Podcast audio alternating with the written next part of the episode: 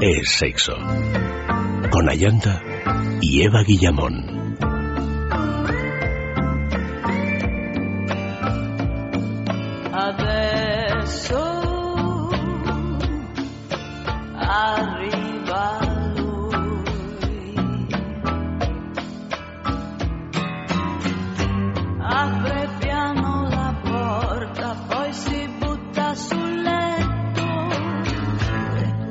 Muy buenas noches, queridos amigos. Esta noche en Es Sexo de Sexualidad, Colores y Olores del Sexo.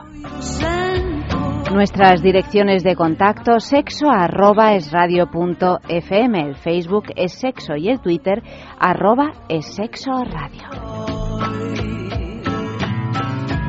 Uno de los grandes dilemas al que nos enfrentamos en nuestra vida cotidiana es el de los colores desde el color para cada una de las habitaciones de la casa hasta el de la prenda que nos ponemos cada día. Luchamos con dilemas para los que Kandinsky en la pintura o Vittorio Storaro en el cine han tratado de buscar un significado y algunos lo encontraron, aunque quizás no sea el mismo que el de ellos. Hoy hablamos de los colores para el sexo y también de los olores, que son más importantes de lo que pudiera pensarse y despiertan igualmente nuestros sentidos.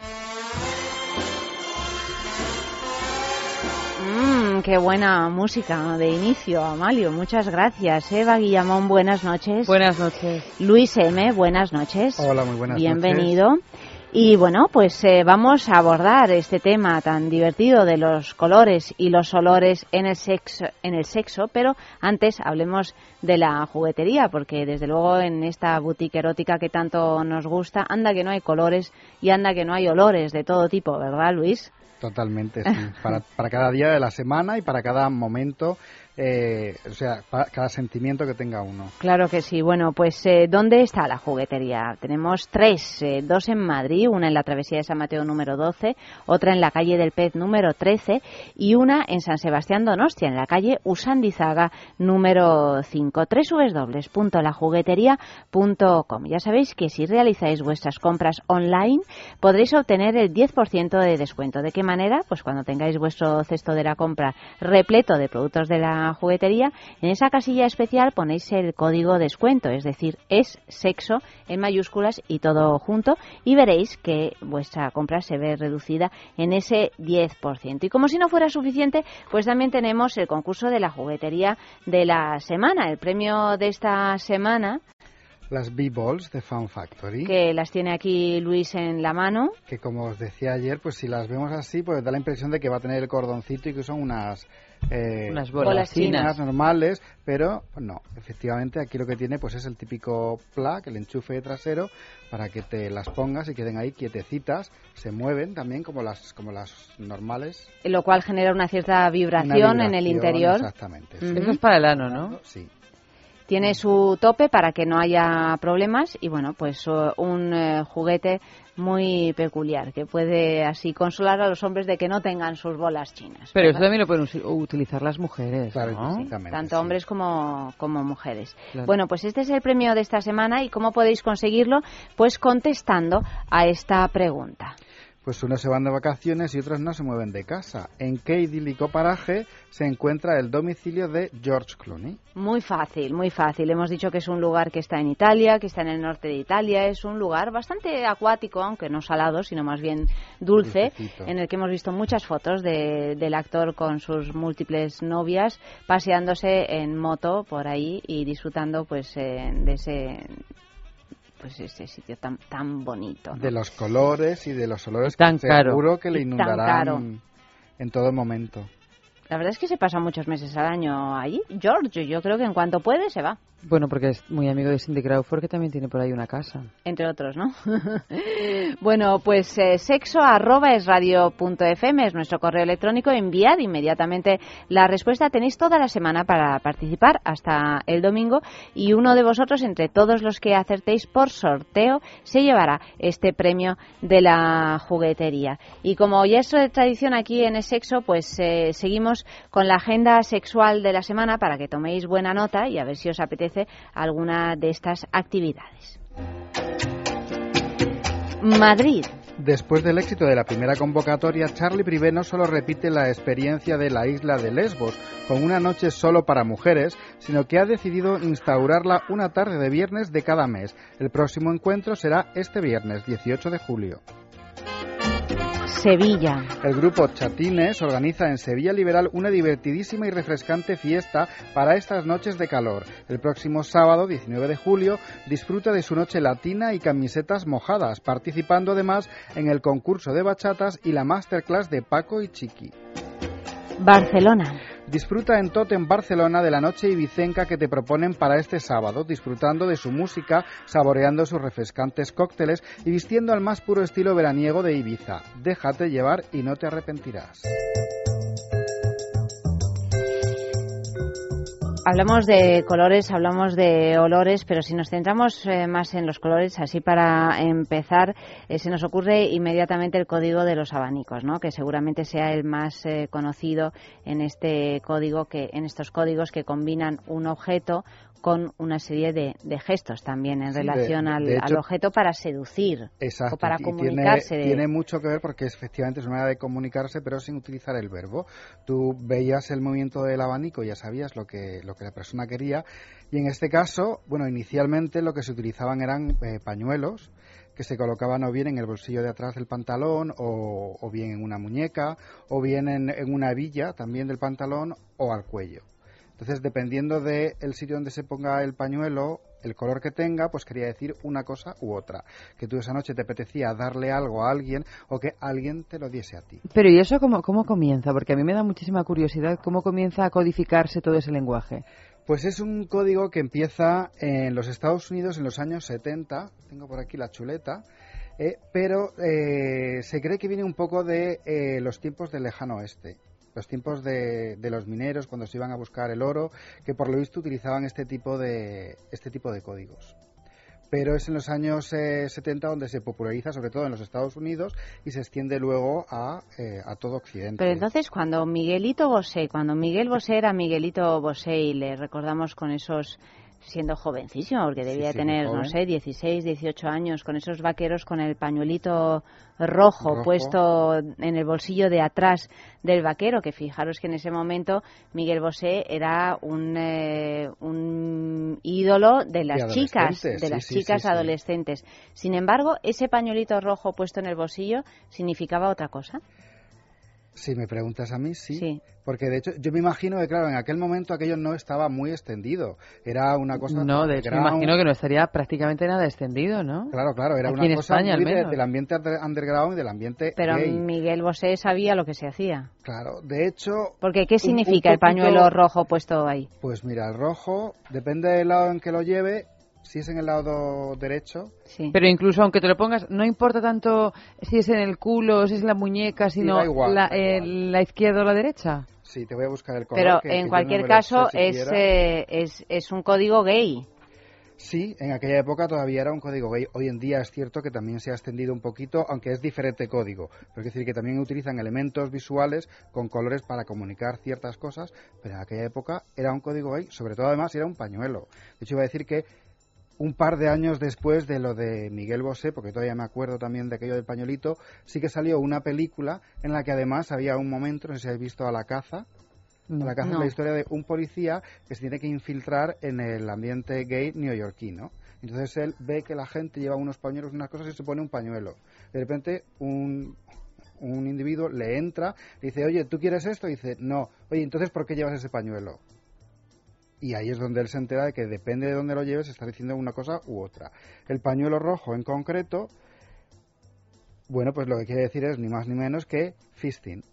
Ah, pues mira, fíjate, oye, una cosa muy acorde a la edad de Miguel Bosé por aquel entonces, ¿no? Pero ¿y vosotros creéis que Miguel Bosé lo utilizaba en ese sentido? Pues hombre, Miguel Bosé siempre ha sido bastante provocador. Yo no sé si a lo mejor lo, hacía sintiéndolo de verdad. O sí, él siempre ha cultivado, ha cultivado siempre una especie de, de ambigüedad sin ningún tipo de pudor. Entonces, pues probablemente a lo mejor sí, también... pero en esa época todavía no, ¿no? En esa época era muy de... Muy no, pero bueno, a lo mejor un guiño, sí, en, en una mm, apariencia sí, pero bueno, tal vez en otra capa pues él buscaba otras cosas, ¿no? No digo que lo buscara realmente que alguien le hiciera un fisting o que él hiciera un fisting a alguien, pero que a lo mejor él trabajaba, como todos en el fondo acabamos trabajando consciente o inconscientemente, con varias capas de significado. Pero entonces, mm, y ya eh, dejando atrás a Miguelito Bosé, si uno se quiere meter en este tipo de ambientes, te tienes que aprender un poco el código, como en los abanicos. Pues sí. Porque Pero tenías que aprender en su día. Tengo que pensar. Porque no es una cosa orgánica. No. Y aparte que ahora no se practica tanto, hoy a lo mejor ha quedado relegado un poco a los, los sitios un poco más realmente underground, los sitios así de gente leather y de prácticas un poquito más... ¿Leather qué eh, quiere decir? De pues, cuero, de, sadomaso, de BDSM. Entonces de repente ahí pues vas, llevas tu, tu pañuelo o tu, tu, pulsera como esta, ¿no? Que esta como es, es una, una, una muñequera. Es una muñequera normal y corriente pero que tiene la banda que tiene el color identificativo. Una muñequera negra, ¿no? De, de, cuero con una rayita amarilla en el centro. En este caso es amarilla, entonces tú vas al sitio, pues por ejemplo en este caso, si me la pongo en la mano derecha, es que yo estoy dispuesto... Esperas que tengo que pensarlo, ¿eh? Siempre. O sea, es que tú también se te ha olvidado. No lo practicas mucho tú tampoco. Fíjate, me tengo que acordar con lo, esto de las escaleras. En las escaleras te pones a la derecha cuando no quieres subirlas, pues el pasivo. Este es, está dispuesto a que le hagan algo. Y si la pones en la, en la izquierda es que tú quieres hacer ese algo. Pero eso depende del, o sea, la actividad está en función del color que elijas. La actividad está en función del color y el que la Lo pasivo o activo en función de la lateralidad. Sí. Decía también, en el caso de los pañuelos, te lo puedes poner en el cuello. Entonces, en este caso es que estás dispuesto a dar o a recibir, según se tercie, que no te importa.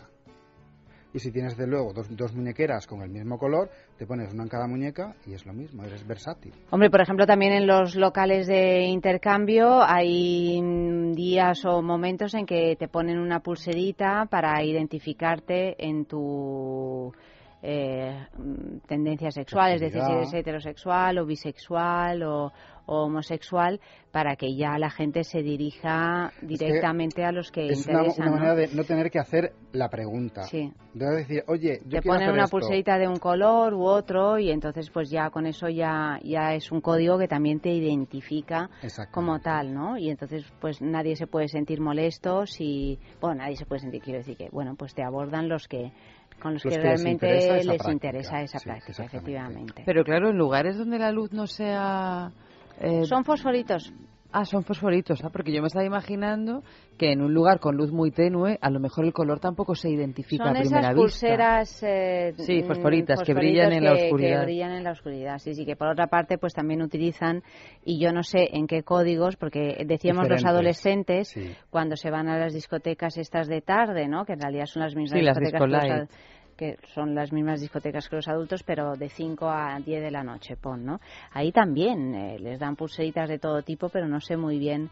Es diferente, sí, no, no tiene nada que ver. Son cosas mucho más ingenuas, más. Obviamente, eso Un abrazo, un besito, te toco. Pero que también se plantean este juego. Es el mismo juego, sí es una manera también de ayudar a, romper el hielo, ¿no? De decir, mira, yo quiero hacer esto, tú quieres que hacer esto, pues lo hacemos juntos es como así no, no, tienen un poquito menos pudor, un poquito de, miedo o menos miedo al rechazo, ¿no? Que les puede originar de entrada, iniciar una conversación hasta encontrar lo que a lo mejor estaban buscando y con el color pues ya lo tienen un poquito más claro. Otra cosa es que quiera o no quiera contigo o con ella o con él.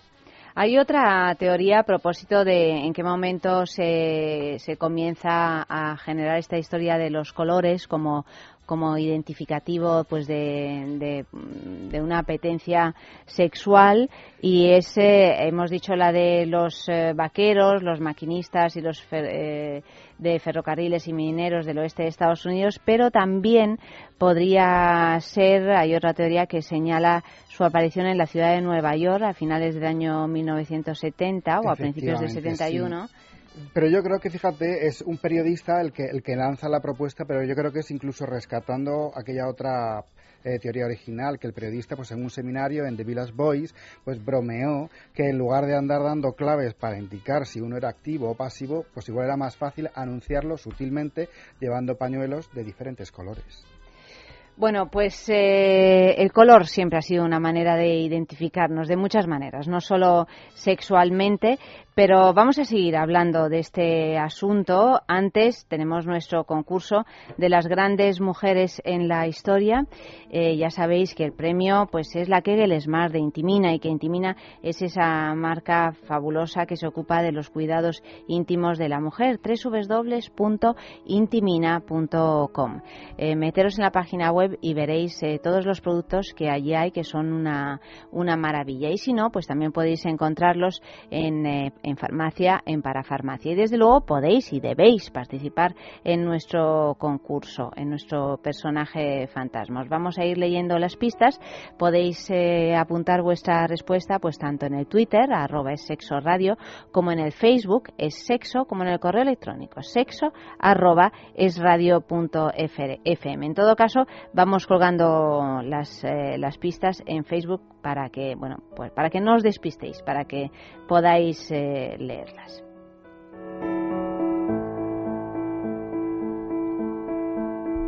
Se me ha quedado bloqueado el ordenador, la tableta, quiero decir. Em, voy, ¿eh? Habla de algo. Pues mira, yo si quieres... Ah, ya la tengo, la tengo, la tengo, la tengo. Mira, aquí está. Vamos a ver. No es fácil, ¿eh? No mires tú. No, sí, aunque quisiera mirar no vería nada. Primera pista. Nació en una familia culta de ideas socialistas y antifascistas en Palermo.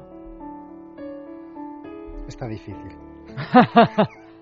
No es nada de cine, no es una cantante, nada de eso, que a Luis a lo mejor se le da un poquito mejor. Publicó su primer relato en la revista Solaria a los 18 años, escribiendo también en otras revistas. En 1938 se casó con un militante de Justicia y Libertad y director de la editorial Einaudi, de quien tomó el apellido. Einaudi era el apellido. Sí. ¿ME? No. ¿Quién es ME? Cuando dices eh, letritas que no sé qué es, me despisto. No, eh, o sea, eh, me está diciendo Clea no sé qué, pero no es, que no es el apellido. Pero Clea, ¿tú no le soples? ¿No le No, soples? me ha dicho no, que no es el apellido. Que Inaudi no es el apellido de la señora en cuestión. No, pero pero pero el, el marido, el- la, la editorial Sí, sí, tomó pero el apellido del marido, que es una pero- editorial famosísima en Italia. Einaudi. Sí, Sí, por eso. Pero me sonaba Margarita Einaudi. No. Sufrieron persecuciones y fueron confinados en un pequeño pueblo del que escaparon a Roma. Y en 1943 su marido fue detenido y asesinado. Tras esto, trabajó para la editorial Einaudi para ganarse la vida.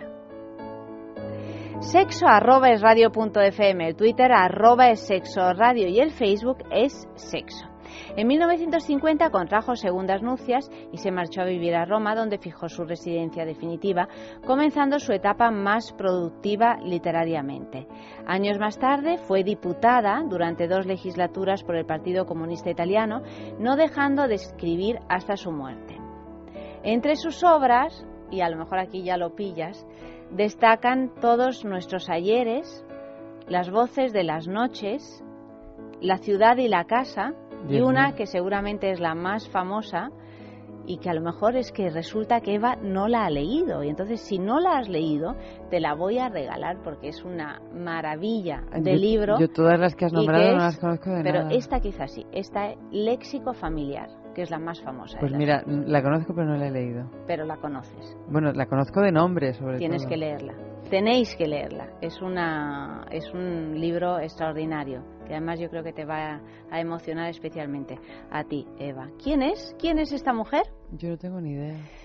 No Rafa. tenemos ni idea con qué letrita empieza. Os voy a decir yo con qué letrita empieza. Es una escritora, bueno, muy famosa mm, mundialmente y desde luego famosísima en Italia. N G. Un poquito de música y os lo pensáis.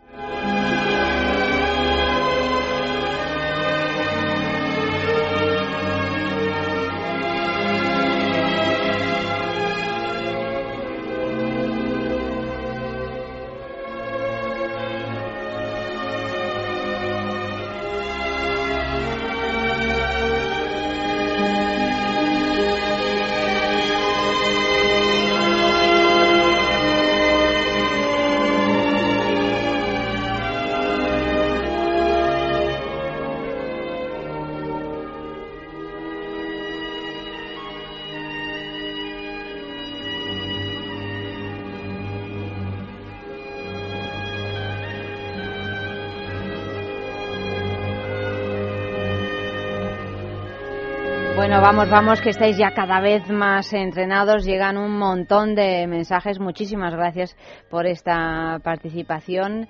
Pues, eh, por ejemplo, eh, por aquí Laura dice Celia Cruz. Hombre, no, Celia Cruz era Hombre, ayer. pero, pero a lo mejor es que estás leyendo un mensaje de ayer. Yo no creo que nadie Estoy haya leyendo, confundido estoy leyendo un mensaje de ayer, las pistas de hoy No. con las de ayer. Alicia dice Natalia Ginsburg. Es Natalia Ginsburg, efectivamente, la gran mujer en la historia de esta noche. Pero llegan más mensajes. Pues, por ejemplo, en Facebook JJ lo averigua. Encarnación también. Eh, Ismael también. Ana Isabel también. Juanpe dice Oriana Falachi. Bueno, podría ser, mira, es otra, otra de las grandes. sí. Y Emilio también. Oriana Fallaci con ese libro Un uomo, un hombre. Tremendo libro, tremenda historia de amor y de política. En fin, eh, pues nada, mm, todos los que habéis participado por sorteo, entre los que acertéis, uno se llevará ese regalo de Intimina y ya sabéis que lo damos siempre los viernes en Es la Mañana de Federico entre las diez y media y las once de la mañana pues decimos quién es el ganador de la semana. O sea que estaros atentos a Es la Mañana de Federico. Y vamos ya con nuestro informativo ardiente.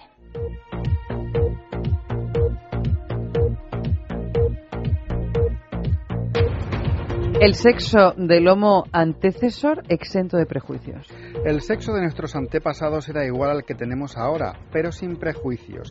Es lo que opina Marcos García, comisario de la exposición Sexo en Piedra, que puede verse en el centro de recepción de visitantes de Atapuerca.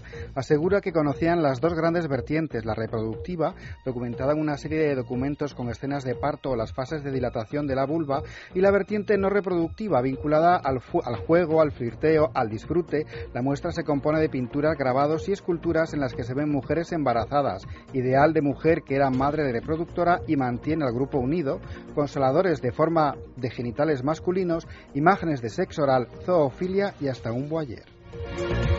Kurnilov no puede vivir sin sexo. Aunque el desaparecido Kurt Cobain siempre ocupara un lugar especial en el recuerdo de Kurnilov, la polémica artista tiene muy claro que jamás podría haber renunciado a las gratas vivencias que se derivan de las relaciones sexuales, con el objetivo de honrar su memoria, sobre todo porque hacer el amor se encuentra en lo más alto de su lista de obsesiones personales.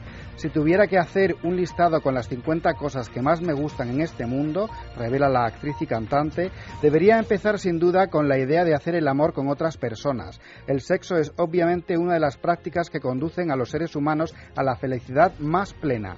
Ahora que ha cumplido 50 años, el pasado 9 de julio, necesita más que nunca disfrutar del placer que le proporciona compartir la cama con un hombre. Es una de sus obsesiones personales personales. El polémico color rojo. Investigadores de varias universidades han publicado los resultados de un estudio con el que trataban de analizar cómo ven las mujeres a otras mujeres que visten de rojo. 196 mujeres de edades comprendidas entre los 18 y 65 años fueron invitadas a participar en este estudio sobre la impresión de los demás en el que tenían que observar una persona durante 5 segundos y realizar a continuación un cuestionario de evaluación. El resultado fue que las participantes calificaron a las mujeres vestidas de rojo como sexualmente más receptivas que las mujeres vestidas de blanco. Un idéntico experimento con 327 participantes tenía como objetivo descubrir si el color rojo del vestuario también estaba ligado a una impresión de promiscuidad por parte de quien lo llevaba, y la conclusión apoyó los resultados del primer experimento. Piensa en el placer, En el tuyo. en el nuestro, Piensa en el poder de los sentidos. en sentir al máximo. Contigo. Piensa en algo discreto, muy suave, muy íntimo. En algo bello y muy excitante. Y ahora no pienses, siéntelo. Siéntelo. Objetos de placer exquisito. Bailelo. Intimina, la primera marca dedicada exclusivamente al cuidado íntimo femenino en cada una de las etapas de nuestra vida, quiere cuidarnos en uno de nuestros momentos más delicados, la menstruación. Con su copa menstrual Lily Cap ofrece la mejor alternativa a los tampones y compresas. Sin alergias, sin irritación y sin sequedad, Intimina te proporciona gracias a Lily Cap todo lo que necesitas para un periodo cómodo, seguridad e higiene. Prepárate para experimentar un antes y un después en tu menstruación. Lily Cap. ¿Te apuntas al cambio? Doctor Martín, ¿es cierto que las personas que duermen menos horas son más propensas a engordar? Sí, esto es muy cierto y tiene una explicación muy sencilla. Las personas que duermen menos de 5 horas al día no recargan la energía necesaria durante la noche, por lo que son más propensas a comer alimentos con muchas calorías para poder obtener así la energía extra que necesitan. ¿Dormax nos ayudaría en estos casos? Efectivamente, Dormax es un producto natural que gracias a la perfecta combinación de sus extractos relajantes y la melatonina mantiene un sueño prolongado sin despertares, proporcionándonos el descanso que nos dará toda la energía que necesitamos para afrontar el día. Dormax de Laboratorio Acta Pharma con su fórmula única de componentes naturales, una ayuda para el buen descanso.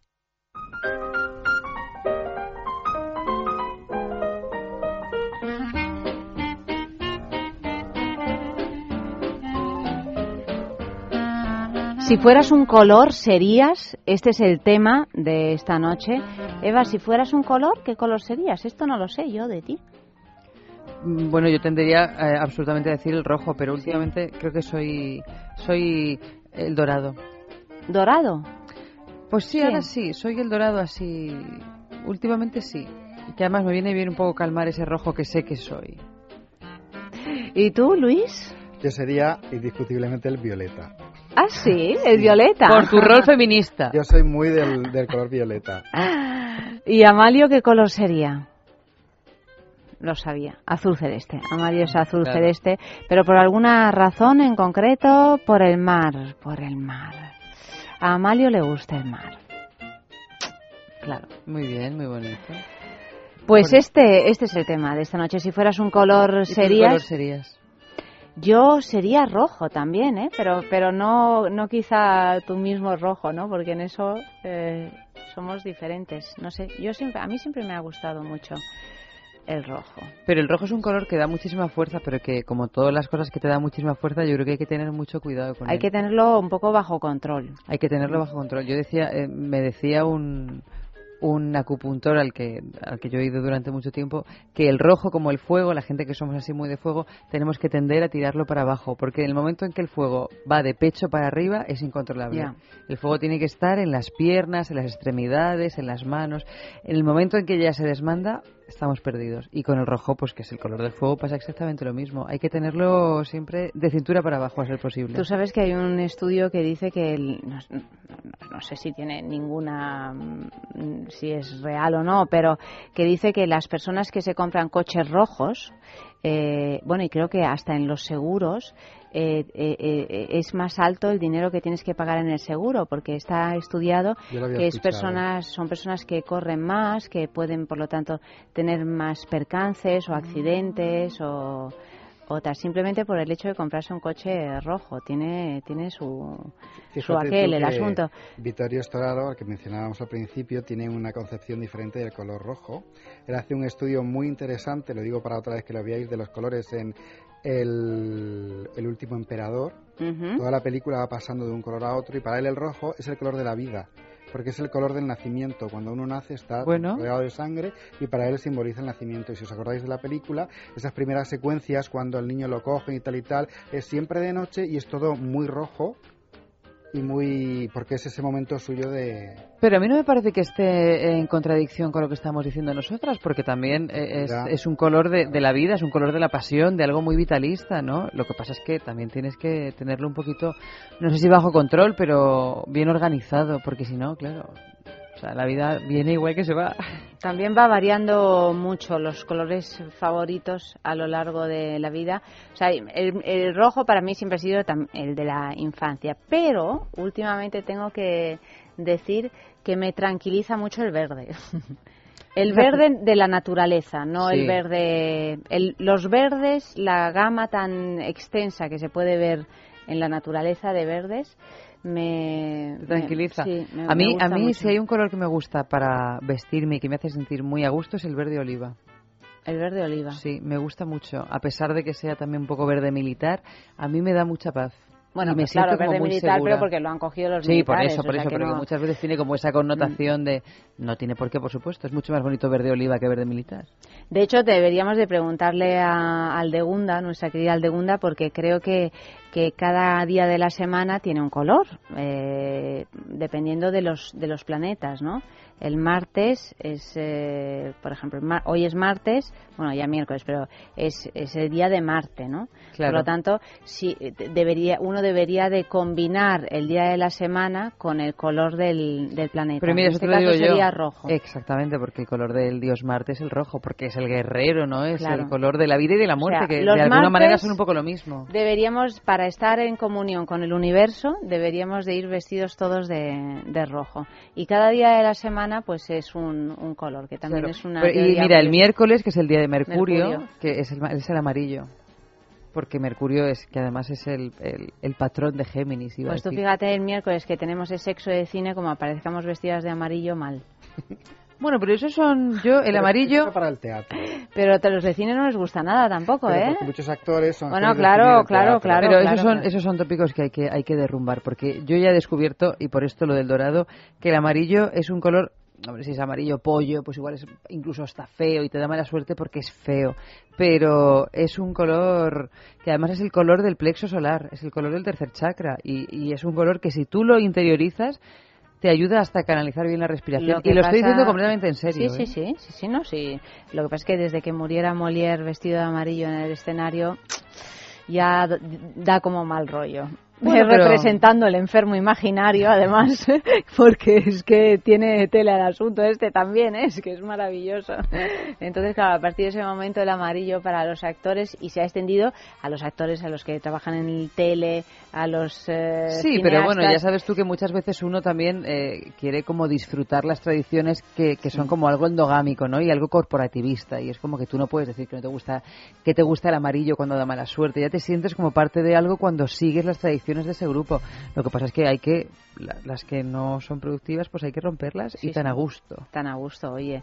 Si fueras un color, serías, este es el tema de esta noche, ya sabéis que si participáis a través de Twitter, a través de correo electrónico, a través de Facebook, pues eh, eh, entráis en ese concurso, y que este no es por sorteo, aquí elegimos el mensaje que más nos gusta, y el que más nos gusta, pues el jueves que viene sabremos quién es, en Es la Mañana de Federico, entre las once y media y las doce de la mañana, y se podrá ir a pasar un maravilloso fin de semana en el balneario de la Ermida, www.balneariolahermida.com, un sitio extraordinario que está en los picos de Europa y que pues ahí vais a poder disfrutar de un fin de semana para dos personas con alojamiento, desayuno y circuito termal, circuito termal con esas aguas minero-medicinales que nos dejan la piel, bueno, pues ya podéis imaginar como absolutamente tersa, suave, maravillosa y además una buena ocasión para desconectar un poquito aquí de las grandes ciudades o de las obligaciones que todos tenemos. O sea que enviad mensajes, pues como este, hasta las 6 de la mañana podéis escribirlos. Os vamos a leer algunos de los que han llegado.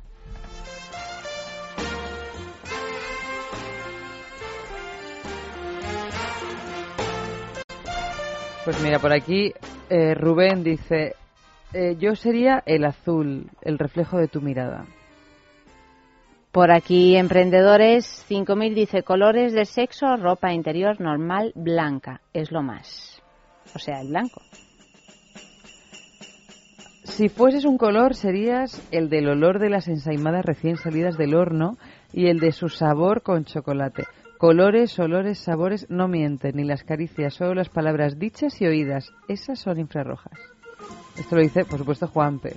Juanpe, hola. ¿Cuánto tiempo sin saber de ti? Ana Isabel dice, si fueras un color, serías el rojo, el color del amor. Si fueras un color, serías el blanco, el de la pureza de tu alma divina, dice Rubén.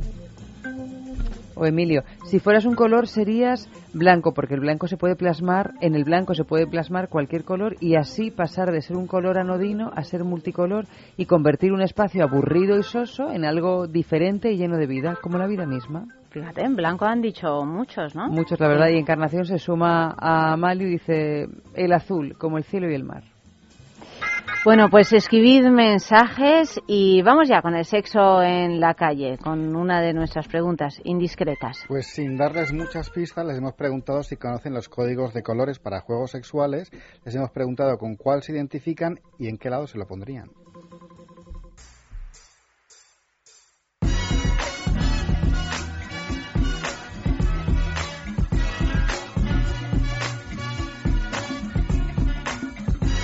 Pues códigos sí que me suena, pero lo de los colores me queda un poco a cuadros, no, no lo sabía. Yo pensaba que, hombre, sí, el, el, el tema de las pulseras, de, de, los collares con argolla, de sumiso o, o dominante y bueno pues ya lo de los lados no sé si es derecho sumiso izquierdo dominante pero hasta ahí llego lo de los colores no no me no sé ni en qué en qué franjas cromáticas se mueve pero si hay que elegir un color elijo el rojo ya puestos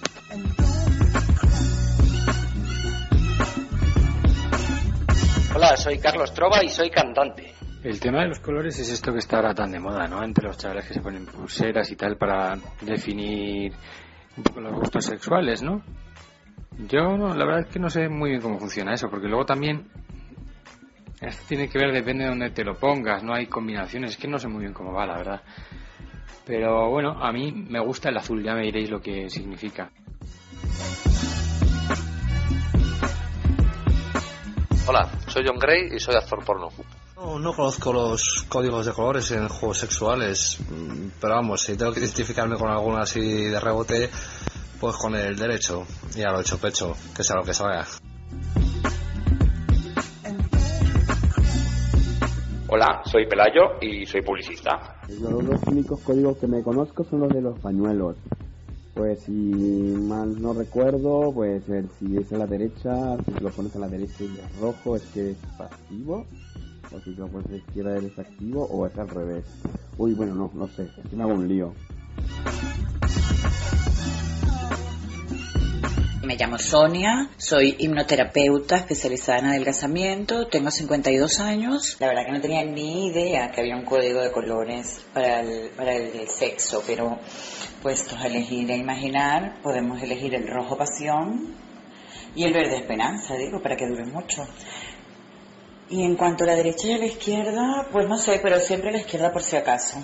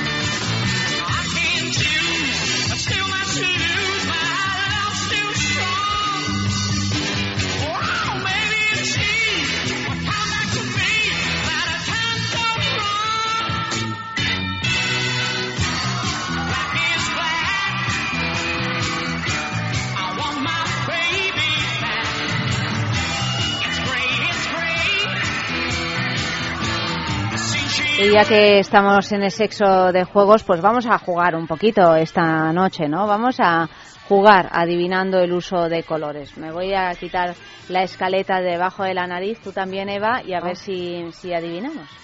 A ver, Luis. ¿Queréis adivinar el color o queréis adivinar la actividad? Ah, yo creo que la actividad... Bueno, da igual. Bueno, yo creo que es más fácil si os digo una actividad intenté relacionarla con algún Sí, color. sí. Es que a lo mejor hay actividades que ni siquiera sabemos cuáles son. Claro. Efectivamente. Os, Claro, porque- os adelanto, os adelanto que hay algunos colores que hay variación cromática. Hay claro, hay oscuro, hay brillante, hay mate, Ujú. ¿vale? Para Sí, que- o sea, pues para dinos mejor la actividad, porque si no... Pues mira, voy a, voy a empezar por el que es el único que coincide tanto en el código gay como en estos nuevos códigos de los adolescentes. A ver. A ver si adivináis de qué color sería la pulserita para el sexo oral. Rosa. Frío, frío. Frío, frío, nos Pero hemos ¿y qué- equivocado ¿Cuál es la estructura lógica por la que hemos escogido el rosa? Porque, porque hay Bueno, mucho porque- rosa, hay mucho rosa en esa parte. Los genitales son más bien rosados. Y bueno, la lengua también. También la lengua. sí. No puede ser. ¿Es ma- un color más frío o más cálido? Es un color más bien frío, ¿El azul? clarito. Ah. El azul clarito, es el único con el que coinciden. Yo creo que es el azul clarito, pero como el azul siempre es un sinónimo de limpieza, así es como... que ¿Cómo se nota, Eva, que no nos hemos puesto nunca una pulserita de estas? No, o sea, no. a ver, Pues vamos a ver, por ejemplo, un 69. Amarillo. No. No está muy lejos del otro. malva, Mm, ¿Azul, no. oscu- azul marino? Azul algo. Azul... celeste, Azul eléctrico, índigo. Azul turquesa. azul Bueno, que es un poco turquesa. parecido al azul celeste, ¿no? Bueno, pero ¿por qué el 69 azul turquesa? ¿Cuál es el...? Ah, ya, eso Porque sí que les ha no, dado la te- no gana. tengo ni idea. Bueno, eso sí seguimos, es porque seguimos. les ha dado la gana. Hombre, Yo pero imagino claro, si que el sexo oral es azul, claro, Claro. el 69 tiene que ser. Claro, es una verdad. variación. Claro. En este caso hablamos solo de código, del código gay. Pues, por ejemplo, ¿con qué relacionáis el bondage? Negro, No, ¿El Rojo. marrón? no. ni negro, ni rojo, ni marrón. Eh, bueno, es- no está, damos más, una. está más bien cerca del negro, pero no es negro.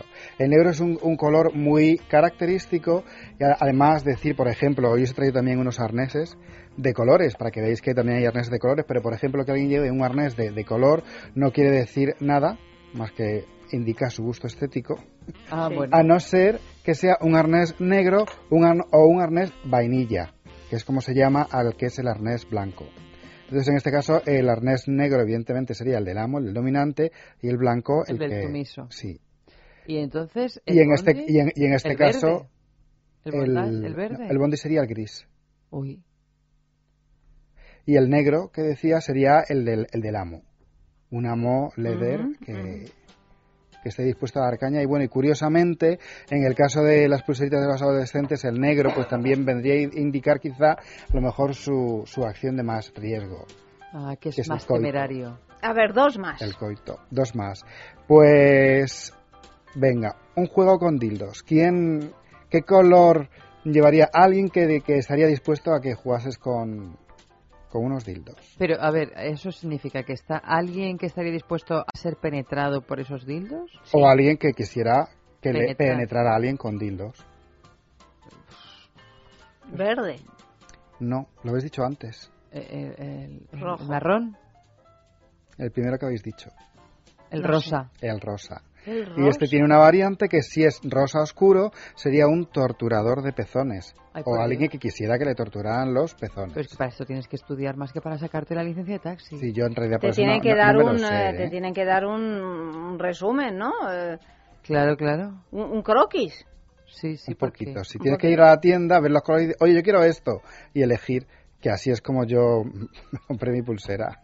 Ah, pero bueno, hay gente que todavía controla, ¿no? Esta gama de colores. Sí, sí, sí, todavía se, se utilizan en los sitios especializados, claro. Nosotros en la jutería sí que tenemos que tener la chuletita por lo menos de lo que es cada color, ya que lo tenemos ahí a la, a la A ver, venta, uno las más. pulseras. Pues, por ejemplo, ¿de qué color pensáis que es alguien que o bien está dispuesto a pagar o quiere que le paguen por el servicio?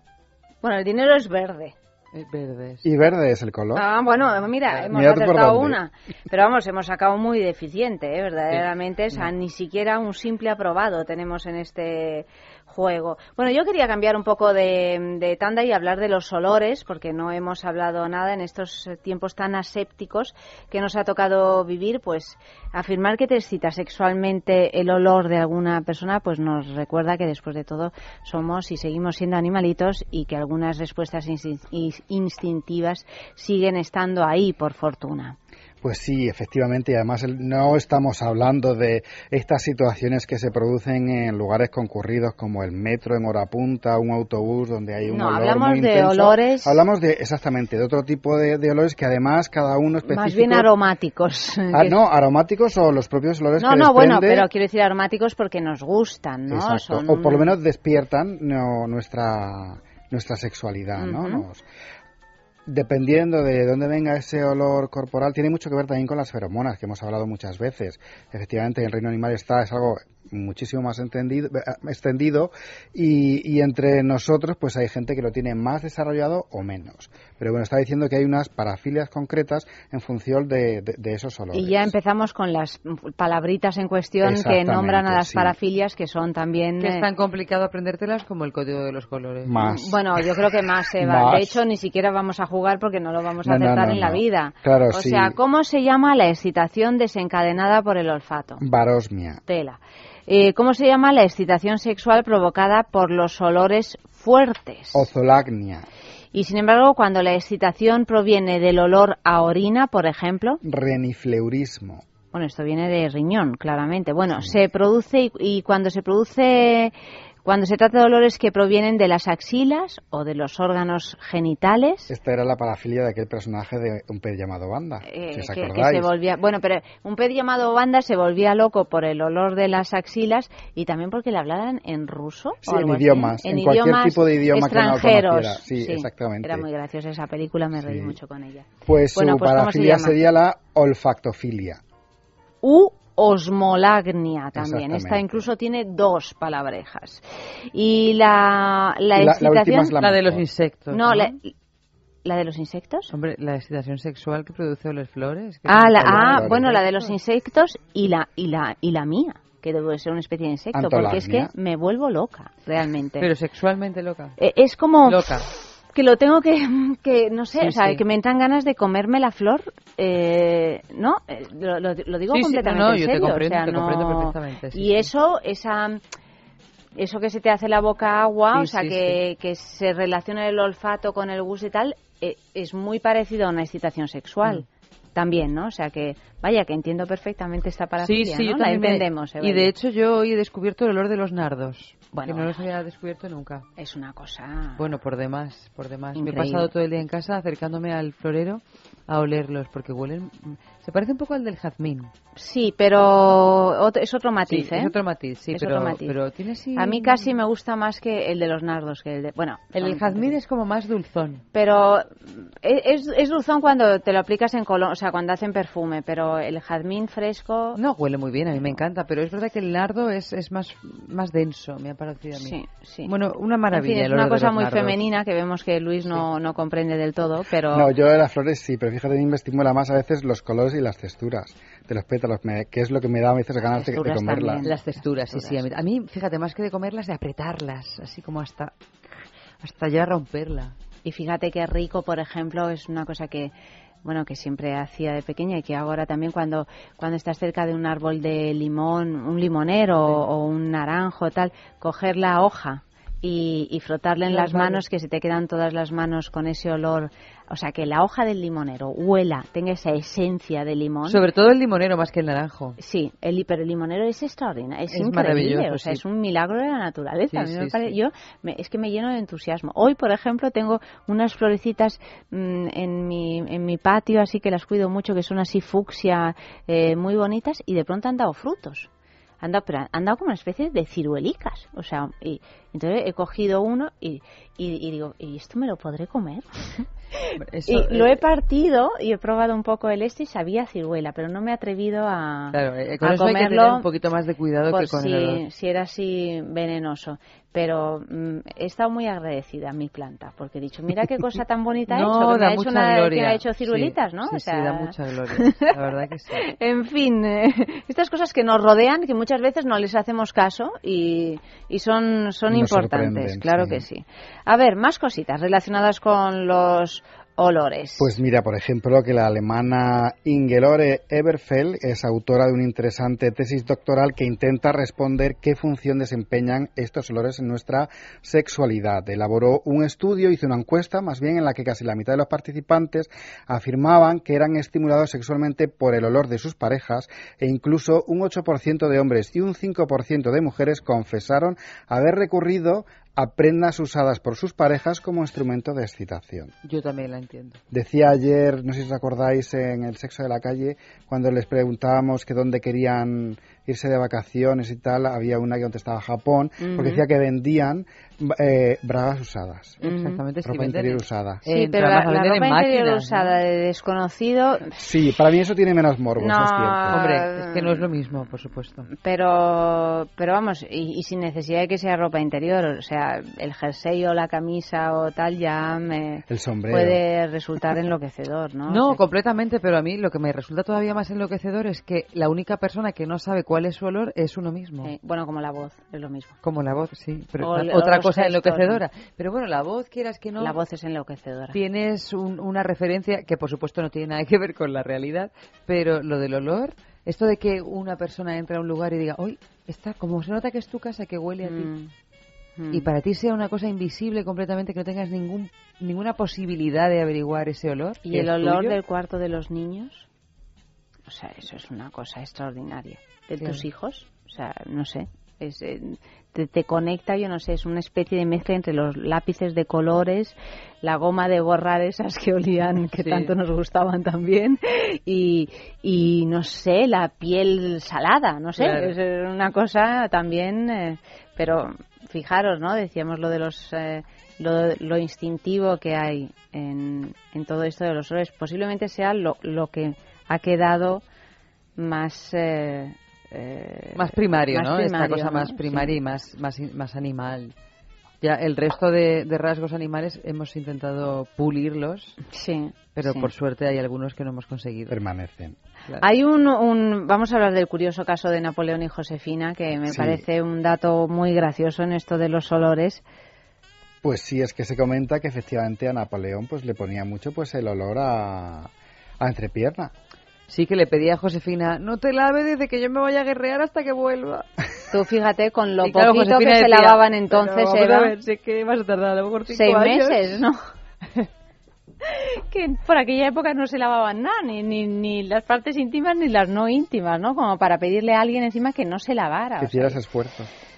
Un esfuerzo era, eso está claro, porque una cosa es estar sin lavarte una semana y otra cosa es, est- que ya es, y otra cosa es estar un año.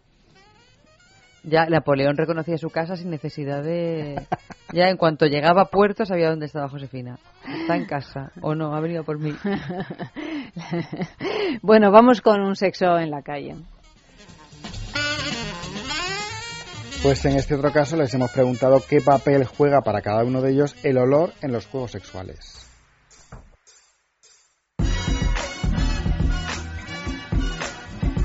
Bueno, eso me parece, me parece básico, ¿no? Eh, siempre procuro cuidar eso, poner unas velitas para que huela. O bueno, también hay veces que el sexo es como más aquí te pillo, aquí te mato. Y siempre me gusta ir bien arregladito y bien perfumadito por lo que pueda pasar. Eh, aunque si me pilla un día así de sudor, porque a mí, por ejemplo, el sudor de las chicas también como que me atrae un poco el, el olor. Pues en mi caso juega un papel súper importante porque el olor me parece de lo más evocador que hay y de lo más sensual. Me gusta el olor del cuerpo, siempre que sea una cosa razonable, por supuesto, pero sí, la feromona me, me gusta. Y luego, por supuesto, pues determinados perfumes, unos más que otros, pero sí, me pueden poner muchísimo solamente con, con un aroma. Eso más que igual las velas o esas cosas, porque en general me parece que huelen como muy empalagoso y no, no son olores que me gusten. Me gustan las cosas un poco más, pues no sé si más secas, más, no sé. Pero vamos, sí, el olor muchísimo más que otras cosas. Es un papel bastante importante, la verdad. Me, me agradan los, los olores a limpio y bien y femeninos, incluso pues el tema de, de los perfumes, de los ambientadores. Y para mí sí que es algo im- importante, la verdad, el olor. Sobre todo que no sea un olor que no te desagrade. Si es un olor que no te gusta, ahí ya se te, se te quita toda la libido. Pero los olores que son agradables, sí, sí, por supuesto. Para mí el olor es fundamental y bueno, me gusta que la gente con la que estoy, bueno, los chicos con los que con los que suelo follar, pues que huelan bien. Pero un olor, un buen olor corporal también me pone mucho. Me encantan los olores, es una cosa, creo que es una de las cosas más eróticas que existen, el olor corporal, siempre que sea bueno, claro. Las feromonas, soy alguien muy, muy, muy, muy eh, sensible a los olores de las feromonas. Me encantan los olores corporales, no los de 10 días sin duchar, claro, los olores corporales eróticos. Y sí, también me agradan los perfumes, me agradan los las velas aromáticas, todo el olor. Creo definitivamente, creo que el olfato es un gran compañero de la sexualidad. Piensa en el placer, En el tuyo. en el nuestro, Piensa en el poder de los sentidos. en sentir al máximo. Contigo. Piensa en algo discreto, muy suave, muy íntimo. En algo bello y muy excitante. Y ahora no pienses, siéntelo. Siéntelo. Objetos de placer exquisito. Bailelo. Intimina, la primera marca dedicada exclusivamente al cuidado íntimo femenino en cada una de las etapas de nuestra vida, quiere cuidarnos en uno de nuestros momentos más delicados, la menstruación. Con su copa menstrual Lily Cap ofrece la mejor alternativa a los tampones y compresas. Sin alergias, sin irritación y sin sequedad, Intimina te proporciona gracias a Lily Cap todo lo que necesitas para un periodo cómodo, seguridad e higiene. Prepárate para experimentar un antes y un después en tu menstruación. Lily Cap. ¿Te apuntas al cambio? Doctor Martín, ¿por qué es importante conciliar y mantener un sueño natural? Es importante porque disfrutar de un sueño reparador cada noche es sinónimo de salud. A veces nos cuesta conciliar el sueño por la noche o no conseguimos dormir más de tres o cuatro horas, y esto hace que nuestra salud se resienta. ¿Recomendaría Dormax en estos casos? Yo en estos casos siempre recomiendo Dormax. Dormax es un producto natural formulado a base de melatonina y extractos de plantas relajantes. Esta combinación nos va a ayudar a conciliar y a mantener un sueño de calidad durante toda la noche, disfrutando así del descanso que todos nos merecemos. Dormax, complemento alimenticio de formulación eficaz y natural para un sueño reparador. De Laboratorio Acta Pharma. In the town where I was born lived a man who sailed to sea, and he told us of his life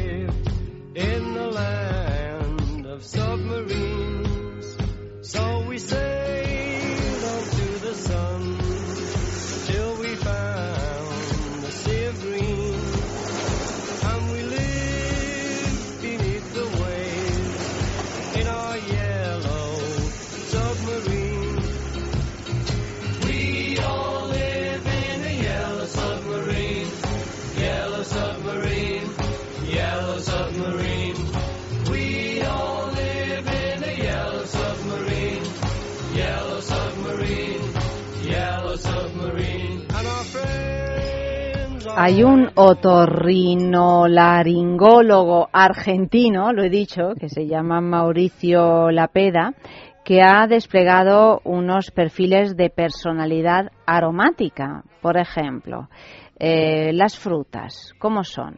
Pues según él son perseverantes y ambiciosas, altaneras y líderes naturales. El olor a talco de bebé, Pues tiene una mentalidad abierta, impulsiva, arriesgada, se aburren con la rutina diaria. El café, Lleno de energía y vive el momento. el pan y los alimentos horneados, Le huyen a la crítica y al rechazo, personalidad callada y sin pretensiones. las flores, Cautelosa, intelectual, introvertida, el olor a la naturaleza, idealista, organizada y productiva. el jazmín y la lavanda, Rebelde, le gusta establecer sus propias reglas. Bueno, por ejemplo. Señores, hasta aquí hemos llegado con esta primera parte dedicada a los colores y a los olores. Luis M., buenas noches. Muy buenas noches. Muchas gracias. Hasta la semana que viene. Un placer. Y Eva, tú y yo continuamos. Continuamos hablando de una trilogía que se llama Venganza y vamos a hablar en particular de la primera parte de esa trilogía, de Rodillas, con, con Malenka Ramos, con la autora de esta, de esta trilogía, que por supuesto pues es de novela erótica. Y con Esther Coriza, Y con que Esther es Cori- eh, la Coriza, editora. que es la editora, sí. O sea que quedaros con nosotros porque además es una novela erótica bastante especial, ¿eh? Porque, en fin, escuchadlo, escuchadlo. An albino, a mosquito, my libido.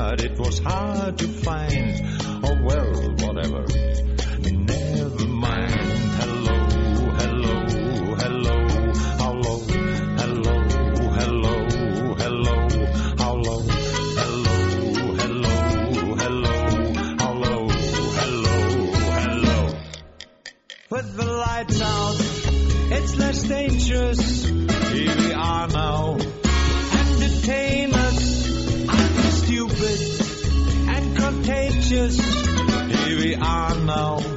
Entertain us. I'm a mulatto, an albino, a mosquito.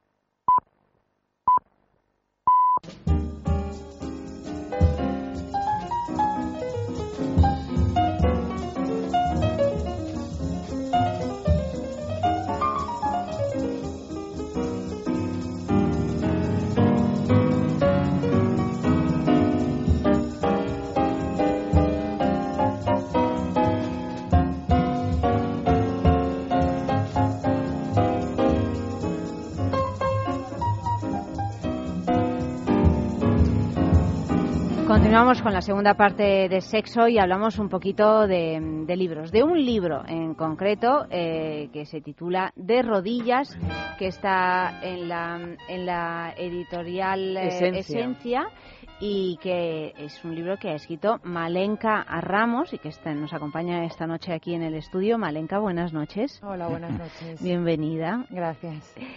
Eh, es tu primera novela, ¿no? Sí, la primera. Pues tenemos también, pero por teléfono, y vamos a saludarla a Esther Es- Es- Cori- Coriza, que es la, la editora de Esencia, ¿no? Buenas noches. Buenas noches. Esther, muchísimas eh, gracias por acompañarnos esta noche. Y bueno, vamos a charlar así un poco conjuntamente. Por un lado, pues eh, yo quería saber en tu, en tu experiencia como editora, Esther, ¿qué está pasando con la novela erótica? Que se está, eh, hay un boom eh, tremendo, ¿no? Pues sí, lo empezó ya hace más de un año largo y todavía dura y esperemos que dure mucho tiempo. La verdad es que sí, estamos todos muy contentos y, y de alguna manera pues eh, agradecidos, ¿no? Porque era un género que apenas eh, nadie compraba o compraba muy a escondidas y ahora pues no pasa nada, está visible en cualquier punto de venta y todo el mundo los lee eh, sin ningún tipo de tabú, ni de eso, ni a escondidas, ni forrando los libros como se forraban antes porque la gente se avergonzaba y estas cosas. ¿Y por qué crees que se ha producido este fenómeno? ¿Cuál ha sido el eh, pistoletazo de Hay salida? un fenómeno, hay un fenómeno detrás que siempre intentamos no mencionar, pero es que Nosotros lo llamamos el innombrable, ¿eh? Puedes no... El innombrable, Sí. vale. Pues el señor G. Sí. El señor G eh, aterrizó no solo en España, sino en, en todo el mundo, ¿no? Con un currículum impresionante, una carta de presentación que dejaba boquiabierta. Tengo que decirte que muchos éramos escépticos, ¿no? ¿Quieres decir que esto va a impactar tanto? Y sí impactó. Es verdad que venía muy bien vestido, con una promoción detrás eh, muy muy importante y claro al llegar a España todo el mundo mm, estaba esperando con los brazos abiertos este libro Eh, de ahí se produjo efectivamente un reconocimiento por parte de todo el sector editorial por, mm, empezando por las lectoras eh, los editores nos rendimos lógicamente porque es un trabajo que está muy bien hecho y eso digamos que fue el pistoletazo de salida que había mucho libro antes de Grey que estaba ahí escondido, pues sí, es verdad, pero después del señor innombrable, Sí. pues todo ha sido eh, dar la cara, ¿no? Y, y hacer una gran oferta porque la gente está receptiva, realmente. ¿Y piensas que es verdad, tal y como dicen, que estos libros los leen principalmente, o es- este tipo de libros los, lees- los leen principalmente lo- las mujeres, o no es verdad? Mayoritariamente sí, pero no única y exclusivamente. Es cierto que mm, hay más lectores que escritores, ¿no? De, al menos de lo que consideramos género puro y duro. Pero precisamente el otro día que hablaba con Malenka, que no te he dicho nada, Malenka, buenas noches.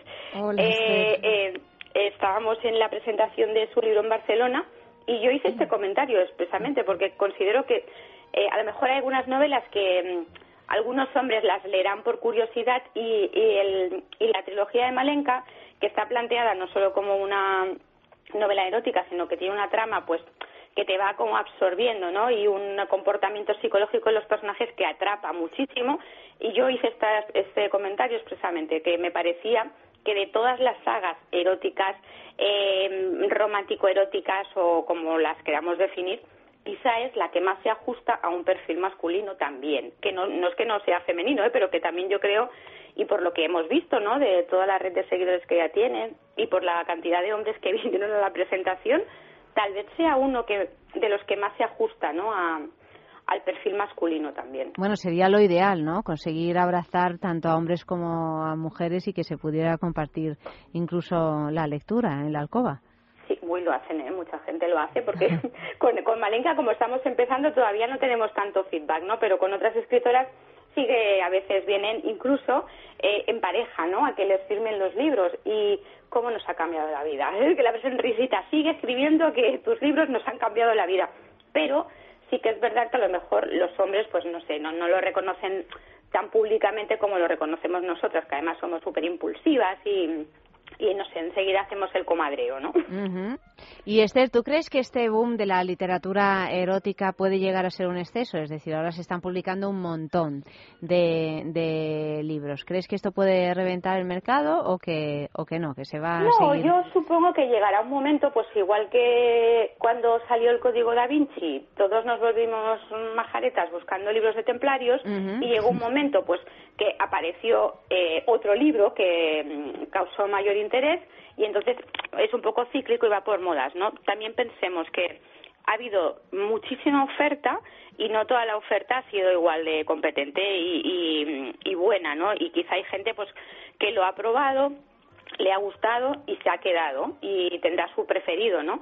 Y habrá gente que habrá dicho, "Mm, ya he visto lo que hay, mm, hasta luego, ¿no? Porque el otro día hacíamos broma con, con el libro de Malenka y sus prede- predecesores, perdón, que no me salía la palabra. Eh, claro, todos los demás nos pueden parecer cuentitos de princesitas, ¿no? Porque el de Malenka, por ejemplo, a mí me, me, me impactó muchísimo todo el planteamiento de la, de la trilogía, ¿no? Y siempre intentamos, al menos desde Esencia, ¿no?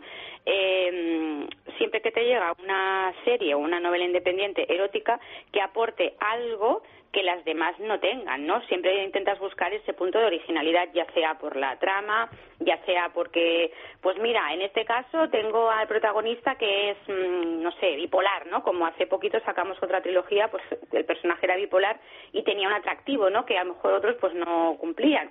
Y así, siempre intentas buscar el punto de originalidad, siempre. Al menos nosotros lo intentamos siempre. Oye, y por, yo tengo una curiosidad, el porqué de las trilogías últimamente. ¿No? Porque es un, es un fenómeno, eh, porque pues- cuando uno piensa en trilogías, no son trilogías de libros pequeñitos. eh, este De rodillas tiene como casi 400 páginas, ¿no? Más o menos. O sea, que es un sí, libro sí. gordito.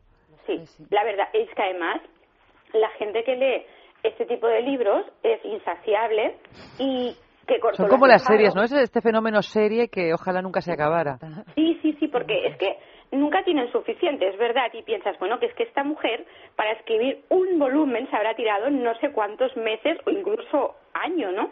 Y, luego ya los devoran en una noche, en dos horas, en cuatro horas. Digo, releedlo, porque seguro que os habréis dejado muchísimas cosas, mm, o sea, os habrá pasado por alto. Es imposible que uno pueda leer tan deprisa. Lo que pasa que la gente lo compra, lo lee, o sea, lo devora, y luego lo relee. Y van apuntando, y van diseccionando el libro, ¿no? Y las trilogías, eh, sí, se pusieron muy de moda también gracias al señor G, pero es cierto que las trilogías las ofreces así de manera muy rápida, tipo lo que vamos a hacer con Malenka, ¿no? Que van así súper seguiditas, o la gente también corres el riesgo de que se canse, ¿no? Si ya las trilogías de por sí tienen una caída normal, como las series, como lo- las coleccionables o incluso las series de televisión, ¿no? Que igual los primeros capítulos hay mucha gente enganchada y poco a poco se van cayendo por el camino espectadores. Pues con los libros pasa un poquito lo mismo.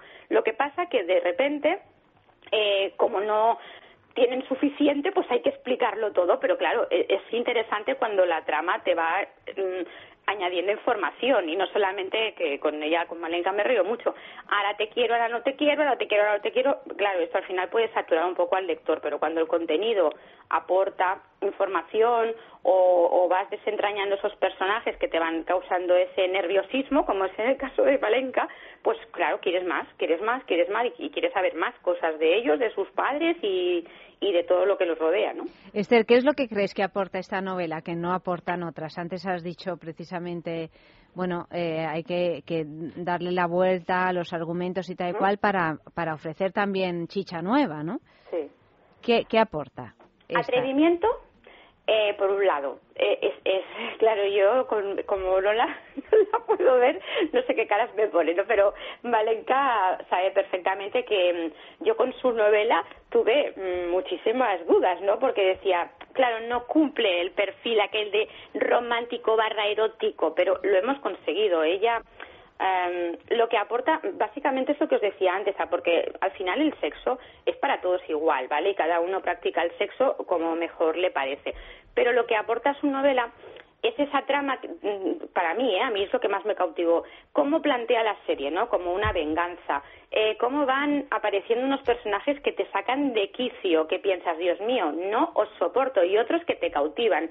Y un Dominique, un protagonista, que es... mm, al principio que dices, es que, ¿cómo lo aguantas, no? Samara, ¿cómo puedes aguantarlo? Y que poco a poco, pues vas, te va cayendo mejor Dominique y, y a Samara la miras con otros ojos. O sea, lo que aporta es una originalidad muy grande porque yo, novelas tan que tocaran el tema del sadomasoquismo tan profundamente como toca el de Malenka, yo no lo había hecho, la verdad.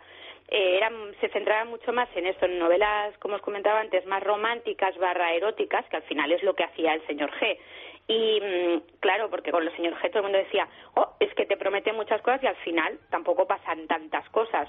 Claro, Malenka no promete, pero es que te la encuentras, desde la primera página te encuentras, ¿no? Todas esas cosas que en otros libros se han insinuado y no hay, no, no se han desarrollado. Entonces, polémica, dureza, otro punto de vista.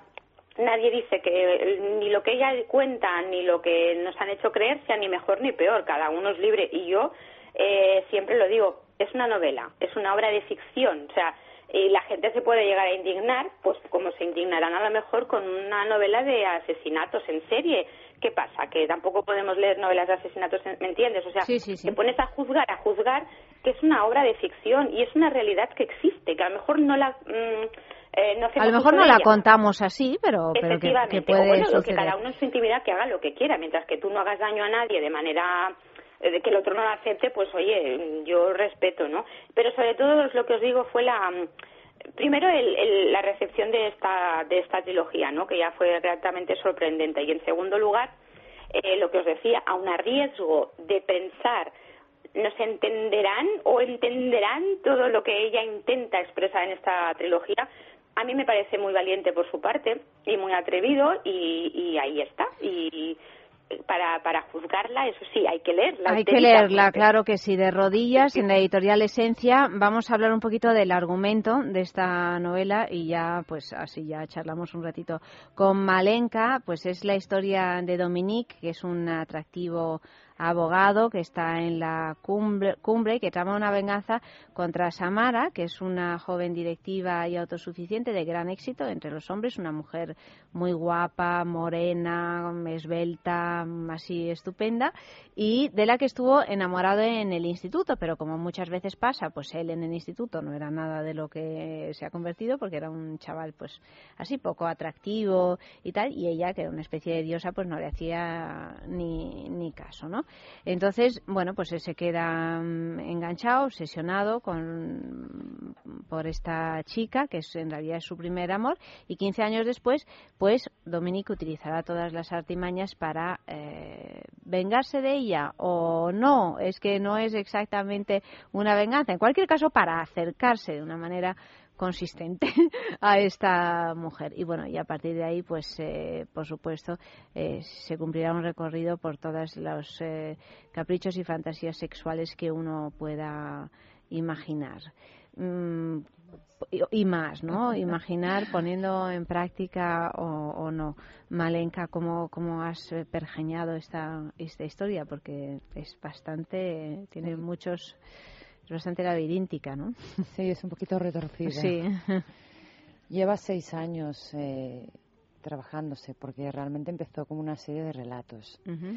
Entonces, bueno, los personajes son varios, eh, todos diferentes, con perfiles psicológicos distintos, pero todos eh, actúan a un diferente, pero para llegar a un fin común, que es el dominar a su pareja de una manera o de otra. Entonces, bueno, es la historia, como tú bien has dicho, de, de un hombre que sufrió el desamor en su infancia y que intentó e intenta mm, enseñarle esta vez a ella cómo se siente cuando se ama con la misma intensidad que se odia.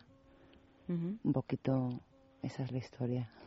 Y eh, dices que, que se inició este camino hace seis años Sí. con, con una serie de relatos cortos que se publicaron en, en Internet, ¿no? Sí, y en que un se foro. titulaban de rodillas Pero también. en No, venga. foro, a mí, a mí cuando yo me he enterado de esto me da muchísima curiosidad. Perdón, foro no, en una página de relatos. ah, de tú te metiste en una página de relatos y comenzaste a publicar. Sí, había una serie, digo foro porque bueno, acabábamos teniendo 120 y pico posts comentando el relato. Era un, una página que bueno que, te, que tenías distintas temáticas donde tú publicabas de una manera con un seudónimo, con tu nombre, con una como quisieras y, y bueno te iba- ibas viendo quién cuánta gente te leía y, y los comentarios de, de los usuarios que entraban a leer tu, tu historia.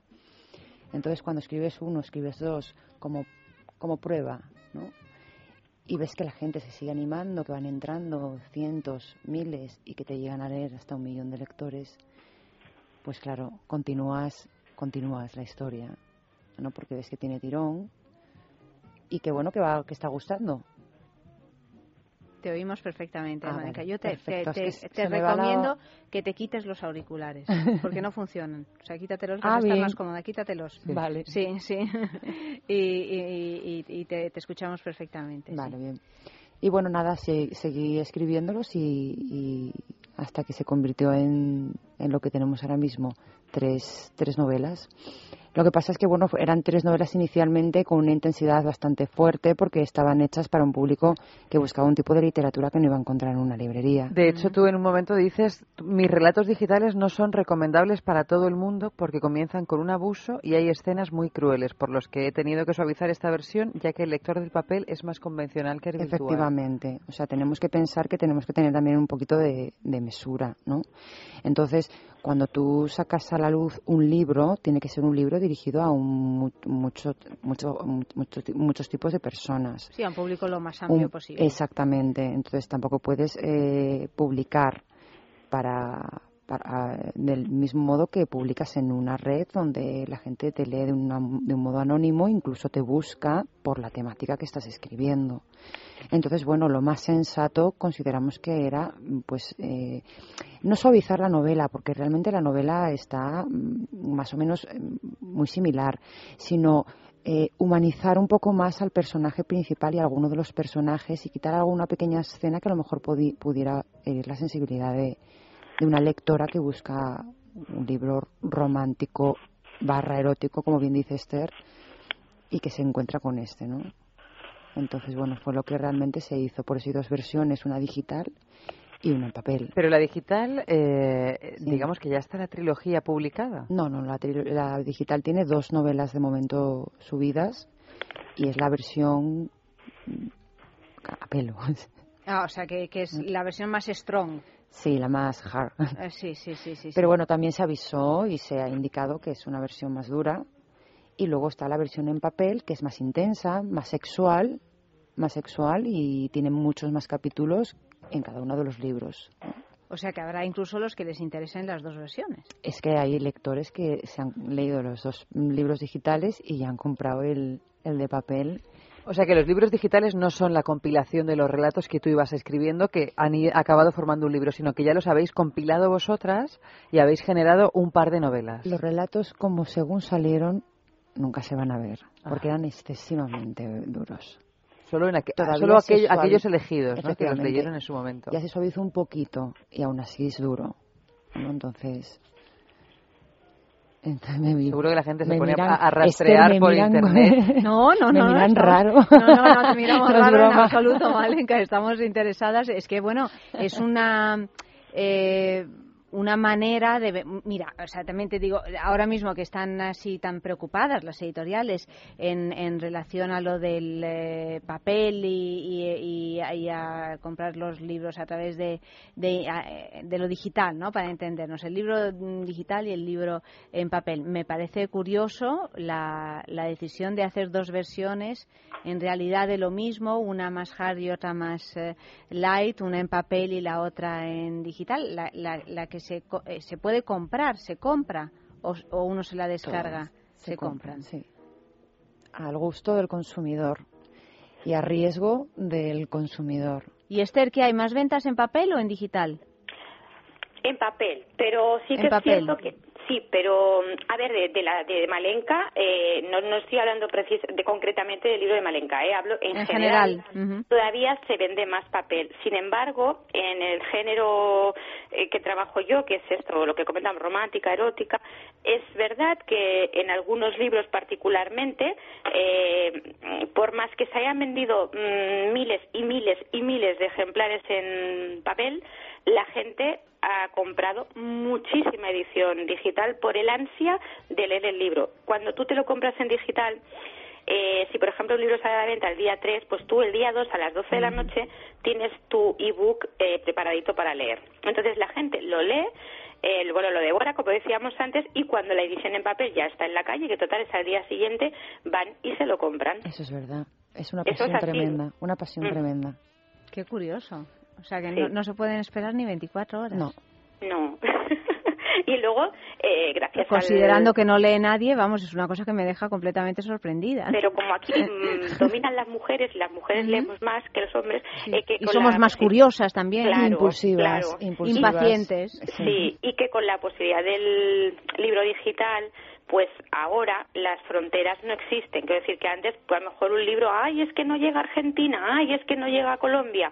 Claro, con el mundo digital, pues eh, las fronteras desaparecen, ¿no? Y en, en un clic tienes tu libro preparado para leer en el dispositivo que utilices yo estoy muy a favor ¿eh? de, de, las eh, de las eh, mm, de las versiones digitales muy muy a favor. Y os digo que en este género responde muy bien la gente. Muy bien muy bien. Y cómo fue Malenka que tú tomaste la decisión de acabar publicando en papel o en digital con con esencia pues mira te voy a decir que la primera vez que me comentaron que por qué no lo presentaba a una editorial fue mucho antes de sacar la, la famosa trilogía de 50 sombras y yo decía a mis lectores es que si estaban locos que dónde iba yo con, con esto, que me encerraban en un centro de salud mental al momento. Me empezaron a hablar la gente de, de, de, Estados Unidos y de Latinoamérica de las 50 sombras y yo no sabía de qué me hablaban cuando ya estábamos publicando relatitos, porque aquí no había llegado. Y yo recuerdo que compré el libro, el primer libro, de casualidad, enfrente de mi trabajo y me tiraba de los pelos. Porque claro, yo decía, Jolines, llevo seis años con esto yo y que saque esta señora ahora. Pero claro, realmente Esther tiene razón, ha abierto una puerta a una literatura que posiblemente no se hubiera encendido como se ha encendido a, por, esta, por esta trilogía y ha dado paso a un montón de autoras con una calidad excelente que se están publicando y que se publicarán. En o sea, que eso te animó a... Te animó, animó, a hablar con una editorial. Me animó a decir, bueno, pues igual se puede se puede hacer algo, igual sí que es cierto que está que gusta no solamente a, a, a un determinado grupo de personas. Entonces, bueno, se presentó y, y Esther, Esther, a Esther le gustó. Esther. Uh -huh. bueno, pues ahora seguimos hablando de cómo fue ese encuentro entre Esther y Malenka. Antes, un poquito de música.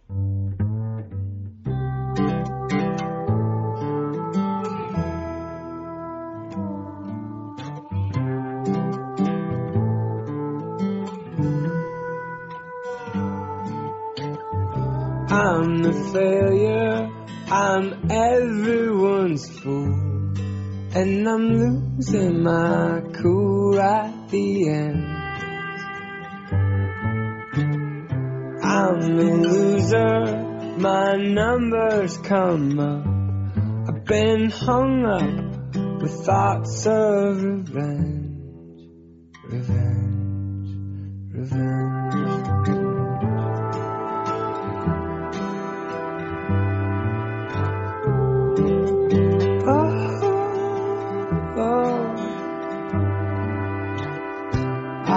you from my terminal view as you struggle to rise to your end.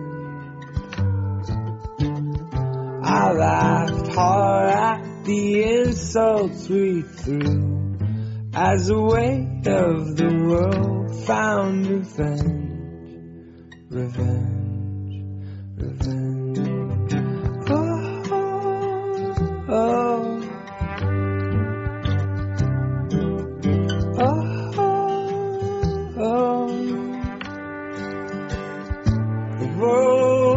Upside down at your first blood, at your first blood. My hate for a crown at your first blood, at your first blood. Revenge. I watched heaven dying and dead, and I'm gonna die here tonight. I'm a villain, I deserve to be dead. I've been hung up for wrecking my life. Revenge, revenge.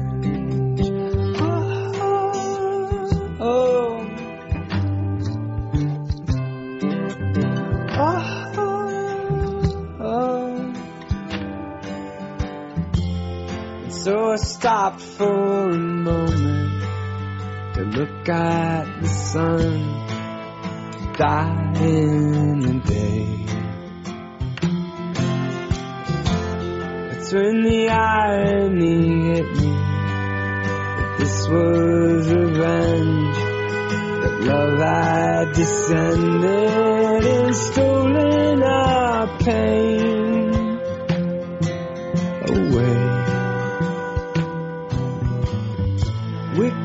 Consumed heaven's sun. At your first blood, at your first blood. My hate was undone. At your first blood, at your first blood. Revenge. Nosotros aquí, aunque parezca mentira, estamos hablando de sexo, ¿eh? porque en esta novela de rodillas de Malenka Ramos, sexo, hay mucho sexo, pero también hay mucho sexo con nuestros juguetitos. Yo no sé si, si tú los conoces, Malenka y Esther, si los conocéis, de la marca Lelo. Son unos, unos juguetes eróticos impresionantes. ¿No los conocéis? No. Bueno, pues fatal. No, no, fatal, fatal. O sea, toda mujer en este país debe de conocer, eh, y lo digo completamente en serio, ¿eh? nosotras somos fan de, de Lelo, no solo lo publicitamos, sino que además eh, lo recomendamos. www.lelo.com es una marca de juguetería erótica sueca, fantástica, y tenemos esta semana como regalo el Tiani 3, que es un exclusivo masajeador para parejas para ser llevado por la mujer al hacer el amor. ¿De qué manera? Pues es un, es un juguete que es como una U que se coloca en el interior de la mujer y toca al mismo punto el punto C, es decir, el clítoris, y el punto G. Como una cosa así, ¿no? Y, y que vibra y, y que se puede utilizar en penetración, por lo tanto, pues eh, le produce un placer tanto a la mujer como al hombre. O sea, que aquello de que los juguetes eróticos pues era solo para consolarse, ya termina un poco tristón. No, no, no, esto es para compartir en pareja. No sé qué le habría parecido a Dominique, pero seguramente No le veo yo jugando no, no muy le a ves menudo. tú. Bueno, muy pero pocas puede, veces. puede haber algún otro personaje que, que sí. Eso seguro, sí, claro sí, sí, los hay, sí. Bueno, pues eh, juego fantástico. ¿Cómo lo podemos conseguir? Pues metiéndonos en la página web de Lelo, www.lelo.com o si no participando en nuestro concurso. Os pedimos que enviéis una fotografía de algún lugar donde hayáis tenido un encuentro muy sexy, muy apasionado, un encuentro, pues una bomba de encuentro, una cosa así fogosa, una cosa inolvidable, pero el lugar, ¿eh? Quiero, no el encuentro. Nunca me envían el encuentro, yo siempre lo especifico, son muy buenos.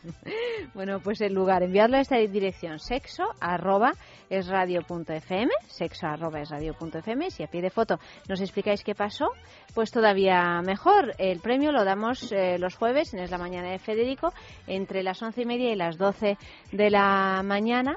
Pues eh, sabréis quién se ha llevado esta semana el Tiani 3 de Lelo. Y dicho esto, continuamos conversando con Malenka y con Esther sobre esta novela de rodillas eh, que está editado en Esencia y que podemos encontrar, tal y como nos estaban co- comentando, pues tanto en el libro de papel como en el libro digital.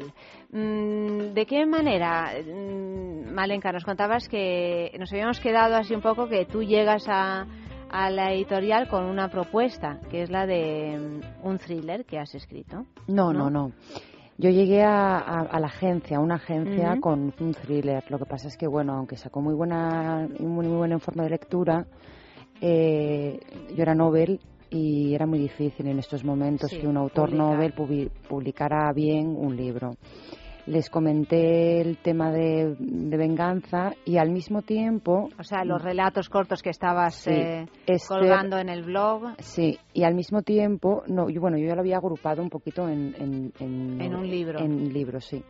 Y al mismo tiempo, yo lo- que lo había mandado a, lo- a- a- Editoriales. a alguna editorial, eh, creo que Esther lo recibía al- a- casi al mismo tiempo, ¿no? Que íbamos, entonces, pues ella se interesó, se puso en contacto conmigo y bueno, nos conocimos y, y aquí estamos. Ella lo resume así, ¿eh? Pero tiene Sí. mucho más chicha, ¿eh? El contenido, la con el conocimiento de Esther y Malenka. Bueno, Malenka, lo puedo contar, ¿no? Por favor, sí. Mirad, fue de lo más divertido porque Sí. yo recibí un email, como ella efectivamente dice, le habían publicado esta edición digital y estaba teniendo un éxito bastante considerable teniendo en cuenta lo que decíamos antes de lo difícil que es el mercado digital, ¿no? Todavía en España, donde hay una tanta piratería. Entonces, claro, eh, el nombre así, Malenka Ramos, dice, ostras, suena como muy profundo. Venganza, de rodillas. Y tú, claro, como editor, dices, ¿esto qué es? ¿No? Te lo tienes que mirar mm, desde la perspectiva, decir, mm, me interesa mucho. Me metí en su página en la de venganza. Que no Digo, estaba "Ma- que no estaba como está ahora, hay que aclararlo, ¿eh? Es que ahora está, la verdad, la página a mí también me ha sorprendido. De. Tal cual era, Más daba un poco miedo. ¿no? Decía, Oscura madre un mía, rato, sí. qué personaje más oscuro, como autora él, se lo digo con todo el cariño que nos llevamos muy bien, por eso lo estoy explicando, porque sé que ella no se va a enfadar. Mm, se esconderá detrás de esta, de esta trilogía, ¿no? Y cuando le oí la voz así profunda, seria, pensé, madre mía, qué tipa más rara se esconde detrás de esta, de este, de esta serie, ¿no? Y ella, por su parte, "Pe, dilo tú, Malenka, que yo no me enfado, dilo tú. Yo me esperaba, con- yo cuando la escuché, yo, yo claro, yo acostumbrada al, al revés. Ella es más como más acelerada, más con el tono más fuerte. Yo decía, bueno, me voy a encontrar eh, a la institutriz de Heidi con un moño en la cabeza. Y ella, mm, ¿cómo me veías tú? Vieja, Yo la veía gótica, muy gótica. gótica, vieja un poco emo, y ¿no? muy Así. grande y muy grande. Claro, las dos, yo creo que nos quedamos las dos mirándonos cuando nos encontramos en la editorial Planeta. Yo me acuerdo que Esther me repasó de arriba abajo y yo creo que hice lo mismo porque claro, la antítesis a todo lo que habíamos imaginado, tanto por un lado como por el otro. O sea, ella no tiene nada que ver a la imagen que yo tenía y, y yo no tengo ningún nada que ver a la imagen que ella esperaba. ¿Y de qué manera eh, trabajáis conjuntamente, escritora y editora? Muy bien. ¿Cómo Eh, hacéis con ese material? A mí me encanta, ¿ves? Eh, Yo hago novela nacional e internacional. La internacional te viene dada y muchas veces dices, ¿cómo me gustaría meter mano en esta novela, no? Y mm, con las autoras nacionales, todas las que tengo además, son chicas súper colaboradoras que enseguida escuchan lo que les eh, sugiere, siempre para mejor, lógicamente. No es que se imponga nada, ¿eh? ni muchísimo menos. No. En el caso de Malenka, pues eh, para evitar lo que decíamos antes y mm, o sea por un lado quisimos respetar su edición digital porque es tal como ella la había concebido pero por otro lado yo le decía es que tal cual está yo no te la puedo publicar porque de verdad es que yo lo veo demasiado es muy heavy es muy heavy pero mm, no porque yo lo quiera vetar sino porque estamos hablando de que esto se publica en una editorial eh, con, eh, ambición generalista, ¿no? ¿no? No vamos a buscar un nicho de mercado muy concreto. Entonces, hay gente que podría sorprenderse o, o sentirse, a pesar de que hay un topo en la cubierta, ¿no? Que lo pone claramente, la trilogía erótica más polémica. Entonces, con ella, eh, cuando viene a Planeta, lleva a mi lista, mis, mis, estos son los cambios que te sugiero, Valenca. Y, y ya los te digo que tengo en básicamente... casa guardados y los Sí, voy a se llevó mis notas. Digo que estas son notas mías. Es igual, me lo llevo. y se llevó todas mis notas. Entonces, lo que siempre intentamos, y esto, bueno, si hay algo que, mm, que se me olvida, pero en líneas generales lo que yo pretendí con ella es que el libro no mm, ofendiera a nadie, ¿vale? Que, que queda muy claro que todo lo que se practica ahí es consentido por ambas partes evitar malos tratos eh, o sea ni justificados ni injustificados los malos tratos fuera eh, violaciones fuera todo lo que pueda ser ofensivo para la mujer la palabra bofetada se la hice buscar una a una quítame todas las bofetadas que haya ojo las bofetadas entre la pareja ¿eh? me refiero si luego uno va y te molesta y tú le sueltas un galleto eso yo ya no me meto pero ahí, ahí ella no se metía. Si recibían ellos, yo, eso da igual. ¿eh? no, esto es broma, pero sí que es cierto que había comportamientos que yo le decía, Jolín, hemos conseguido que Dominique eh, respire humanidad, ¿no? Porque la versión digital es más frío, es un tío que se mantiene en FUS 13, y en la versión en papel pues hemos conseguido que ese Dominique se, se humanice, ¿no? Entonces yo no concebía, eh, no hago spoiler, ¿eh? solo cuento esto, que si tú te vas y la buscas porque de repente ella se quiere marchar y llegues allí y en vez de decirle, por favor, siéntate en la silla que queremos hablar, cójale un guantazo y la siente en la silla. Pues no, yo no lo entiendo. Entonces, estos pequeños detalles yo decía, uy, se nos ha colado una bofetada, uy, se nos ha colado otra bofetada. Y esta es la broma que nos gastamos con las bofetadas, ¿no? Pero básicamente los cambios que se han hecho han sido para enriquecer la novela, ¿no, Malenka? Sí, Con sí, escenas totalmente. inéditas. O sea, realmente humanizarlo y sexualizar más la novela, yo Exacto. creo, ¿no? Porque era muy psicológica mucho. y darle un aire más romántico que yo siempre le digo la, la broma de le hemos pasado la chapa y pintura de la, del romanticismo de esencia, ¿no? De que la novela tal vez carecía un poco de eso, ¿no? De la parte más romántica y por más que todo el mundo hablamos, yo me incluyo, ¿no? De la novela erótica, la novela erótica, pensad que si esto ha gustado tanto a las lectoras de novela romántica, especialmente todas las novelas eh, que encuentran en el punto de venta, es porque no solo son eróticas, es que son romántico-eróticas, que es el, un poco los elementos ¿no? que tienen todas estas novelas que han gustado tantísimo. Una historia de amor con final feliz, por más que pasen 55.000 cosas por el medio, por el camino.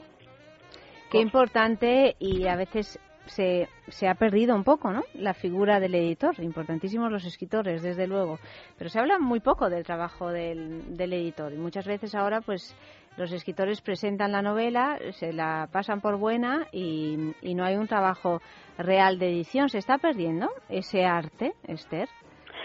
Mira, yo mm, en mi experiencia como editora de libro en formato trade, ¿no? No bolsillo, sino original, siempre la he tenido o bien en novela romántica y también antiguamente trabajaba en una editorial de autoayuda. Quizá en la autoayuda, claro, tú requieres unos conocimientos de psicología que no siempre tienes. Yo de formación soy filóloga, entonces puedo intervenir muchísimo más en una novela porque la autora me pida un consejo o porque en un momento dado decías eh, que el protagonista se iba a pasar unas vacaciones no sé dónde y por acabar la novela y, y aunque lo repases el autor al final no lo ve, ¿no? Y estas cosas, a ver, más allá de meternos en los contenidos, ya te digo, puedes eh, intervenir al nivel que hemos intervenido con Malenka y con otras autoras no intervienes nada y con otras las vas guiando desde el principio o les das ideas. A mí me encanta, ya os digo que a, a mí particularmente, que con este género me lo paso en grande, eh, tengo la gran suerte de que ellas eh, tienen muchísimas ideas, las plasman muy bien, pero si tú ves una cosa que crees que mejora la novela, pues la dices, ¿no? Y normalmente, normalmente, con todas las autoras hacemos un, vamos de la mano, ¿no? En este proceso de edición. A, a mí particularmente, como os digo, me encanta. En otros géneros yo no me meto, ¿no? Pero en este particularmente ya os digo que sí. Y, y es muy gratificante, ¿eh? que yo con ella también creo que le he hablado un día. A mí me llega una trilogía que compro en Estados Unidos y a lo mejor la trilogía en sí está muy bien, pero por el medio del libro dirías, madre mía, que yo a este libro le quitaba 200 páginas tranquilamente porque empiezas ahí a adornar la novela y al final lo que el lector quiere es más que, pasen más cosas, ¿no? Que pasen más tiempo juntos o que de repente eh, haya un giro inesperado en la novela, pues que te deja un poco ahí en ascuas, ¿no? Como hacen en las series, que te dejan el capítulo perfecto para que la semana siguiente estés a las diez y media sentado Babeando, eh, esperando que te den la dosis adecuada, ¿no? Totalmente. Malenka, ¿de dónde te viene esta, esta cosa tan, tan mala?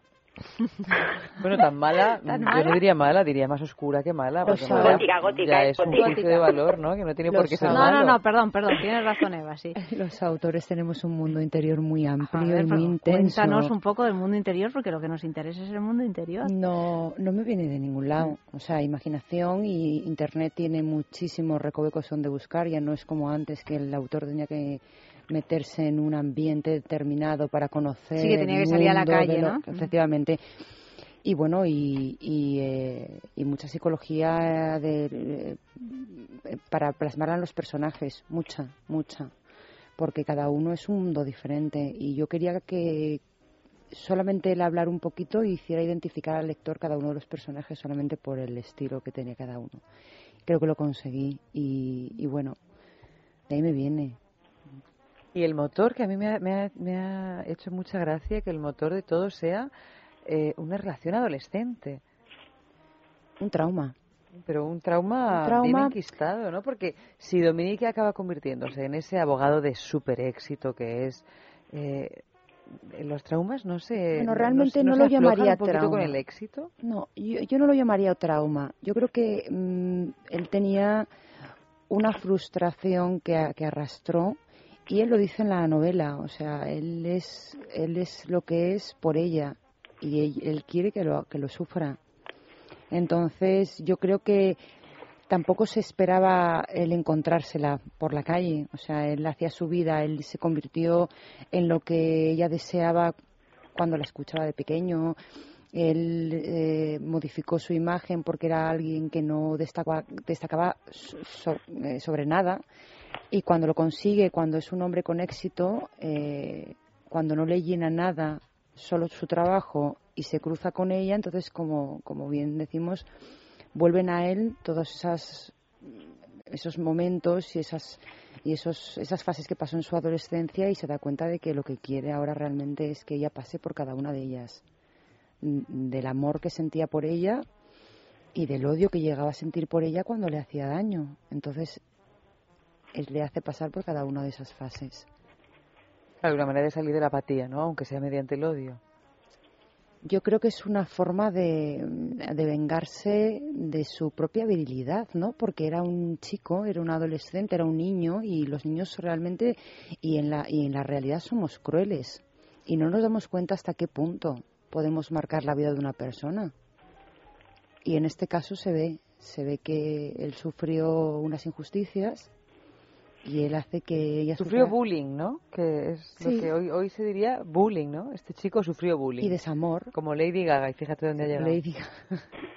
bueno, no sé yo si quisiera llegar.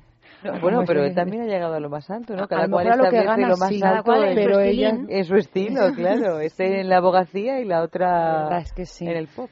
Pero bueno, sí que es cierto que la gente que tiene una vida muy eh, solitaria o, carece de ciertas cosas en una parte de su vida, luego tiene eh, por el otro por el otro lado, pues lo como que lo equilibra, ¿no? Entonces él lo que equilibró fue su éxito profesional a su infelicidad, perdón, porque no lograba su pareja por todo lo que había pasado hasta que se la encontró y bueno. Y del amor al odio hay un paso, y del odio al amor hay otro paso, ¿no? Y así sucesivamente. Pero qué bonita es la venganza, ¿eh? Cuando, ¿Ves? cuando es que acaba. le gusta. O sea, Y se es sirve en plato frío, hay un ¿no? Se dice. en Malenca, Mira, claro. Yo me acuerdo de Esther. Esther, además tú te vas a acordar de esto cuando me decías, Malenka, por favor, castígalas, pero no te recrees de esa manera. Contente, contente. Porque es que lo leo y me duele.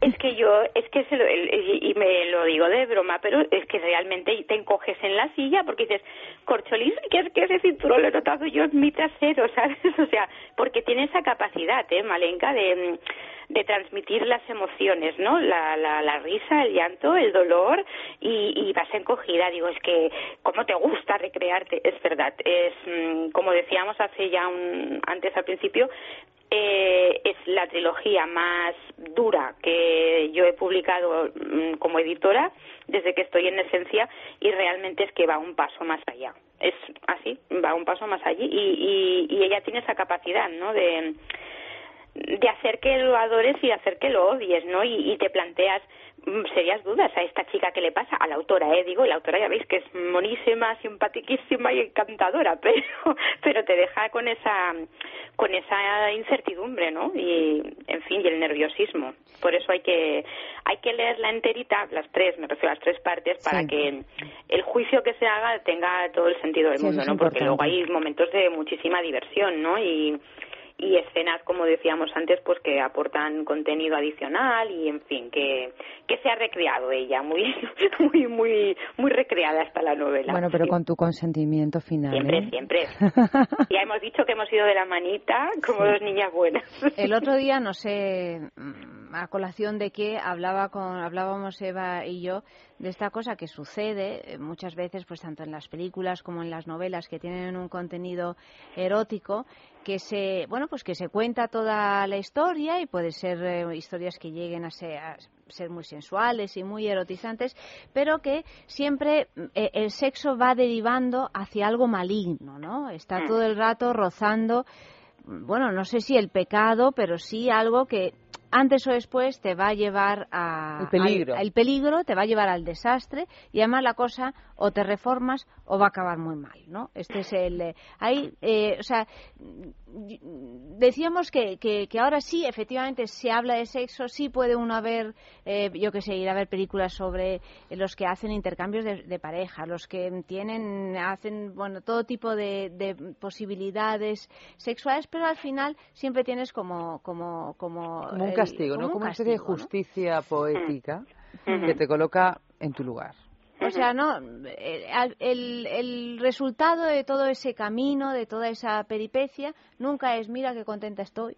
Oye, soy una persona satisfecha sexualmente o satisfecho sexualmente y he encontrado la manera de, de ser feliz y de hacer feliz al prójimo, sino es, un, es una bofetada. ¿no? O sea, considerado como una especie de desviación, sí. ¿no? Hablábamos sí. también de novelas o de películas donde el sexo llega un momento en que es como una especie de curiosidad a la que uno se abalanza, pero tarde o temprano acabas volviendo voluntaria o, o involuntariamente al camino del bien que nunca pasa es un aburrimiento por, por este parte, tipo ¿no? es un aburrimiento pero, pero, yo nunca pasa como por el autora, tipo de fantasía yo como autora de esta trilogía tengo que hacer un, un comentario o sea realmente hasta dónde está bien y hasta dónde está mal. ¿Quién es la persona que decide hasta dónde está bien o dónde está ese límite? Ah, no, ¿no? O sea, no es una convención social. ¿no? Nosotros Lo estamos que... hablando de que hace unos, hace muchos años eh, la, la, Iglesia te controlaba un poquito lo que eran los impulsos, pues diciendo que esto estaba mal, esto bueno, estaba un mal, poquito, esto no, estaba bastante. mal. Bueno, un poquito bastante. Sí, sí, he querido ser cauta, pero bueno, sí, bastante. Sí. Y ahora ciertamente existe un consumo excesivo, sobre todo en Internet, de todo tipo de pornografía, de erotismo, eh, etcétera, etcétera, ¿no? Hasta en menores eh, de edad, porque lo tienen accesible. Pero en el caso de esta novela no es que exista un sexo malo. Ellos reconocen lo que hacen y cómo lo hacen desde el principio. Ellos son conscientes de que a, a qué tipo de juegos les gustan jugar y son conscientes de los límites donde están. Otra cosa es que hay alguno de los personajes, que no todos hacen lo mismo, que lo sal, salte esos límites mmm, porque quiera. Pero en la novela todos son conscientes de lo que hacen. No se está disfrazando un sexo mmm, excesivo o negativo para la persona o para la mente como algo bueno. No se está vendiendo un sexo mmm, brusco como algo súper divertido. No, se está contando que ellos incluso a veces pasan momentos de verdadera angustia moral por cómo viven este tipo de sexualidad. Y, y, lo, y, lo, y, lo, comentan, ¿no? Ellos tienen muchísimos demonios internos y ellos lo reconocen, quieren controlarlo y ellos reconocen que su control son ellas. Ellas les, les equilibran, ¿no? De algún modo, porque viven esa sexualidad como, como toros, ¿no? Por llamarlo de alguna manera. Pero bueno, que nos intenta vender ese tipo de, de sexo porque reconocemos en, desde la primera página lo que hay. Es una sexualidad atrevida, es un sexo que en un momento determinado puede llegar a ser incomprendido, algo tirano, pero bueno, están de acuerdo por ambas partes y es una forma que tienen los personajes de ficción de vivir y el lector cuando lo coge tiene que verlo. No es un manual de comportamiento, es una novela. Cuando lleguemos a la tercera y última entrega de esta os va a encantar de esta os enamoraréis trilogía. de todos ellos no no sí digo eh, espero que no que nos recibamos el, así el coscorrón final sino que diga bueno y a partir de ahí no, no, no, tú, tú no puedes, no es una pregunta porque yo no, no puedes puedo contestar decir a ella. nada, pero no puedes decir y nada. Y Esther también lo puede, yo creo que, que, Esther también lo puede decir, que no creo que defraude, ¿no? No, para nada. Yo, mm, No, para nada, para nada. Yo, en lo que ha dicho Malenka, estoy totalmente de acuerdo. O sea, pretender que alguna gente ahora se ponga a hacer comentarios, esto es apología de los malos tratos, no, es que lo hemos dicho desde el principio. E igual que hay novelas de crimen y misterio y todo el mundo las lee, aun sabiendo que hay un asesino y vemos películas eh, y no pasa nada, esto eh, no pretende dar lecciones a nadie, como bien dice Malenka, es una obra de ficción eh, inspirada a partir de, de, algo que existe, ¿no? Pero que no todos compartimos, con, que con Malenka lo hemos hablado muchas veces. A nosotros nos parece que no es no está bien visto porque a nosotros nos han enseñado que lo bueno es lo otro, pero a ver quién es el quién es quien determina lo que es bueno lo que es malo. Desde luego, desde, desde el momento en que todos los personajes de esta trilogía o de cualquier trilogía, todo lo que hacen es consentido, a partir de ahí cada uno que tome sus decisiones, pero es que en ningún momento con estas novelas, con ninguna eh, de las que se publican, yo creo que ningún editor tiene esa, esa finalidad, es ponte a practicar esto que te explico, que esto es fantástico. ¿no? Bueno, claro, lo que está claro. es que los juegos de dominación y de sumisión, y de sumisión que finalmente mm, se trata mucho de esto también en la en la novela son muy excitantes desde el punto de vista sexual y que producen una, una excitación pues a, a- a los lectores, ¿no? O sea, que es algo que está ahí, que luego uno lo quiera poner en práctica o dejarlo en Y el campo de la hay niveles, hay niveles, Y hay niveles, por supuesto. Pero bueno, eh, dice Esther un detalle importante que es el tema de que algún comentario de que con estas novelas se hace apología, red- eh, vamos atrás 20 años por los de- por lo que se ha luchado los derechos de la mujer, que yo lo he escuchado lo- y lo he leído. Yo considero que nosotras ya estamos por encima de, de- de eso y que y tenemos el derecho y nos podemos permitir el lujo de leer lo que nos dé la gana. Entonces, realmente, esta novela es una novela diferente, es una novela que es intensa, que es fuerte y, y de momento yo he encontrado muchísimas, muchísimas más críticas positivas Afortunadamente sí. y muy Sí, sí. pocas negativas. Pensaba, yo pensaba en la, en la digital, que era la más dura, que nos íbamos a encontrar con, vamos, un follón tremendo. incluso, y realmente, en parte del absoluto, siempre hay un grupo de, de muy, muy poquitas personas que, bueno, que te hacen comentarios, apología, apología.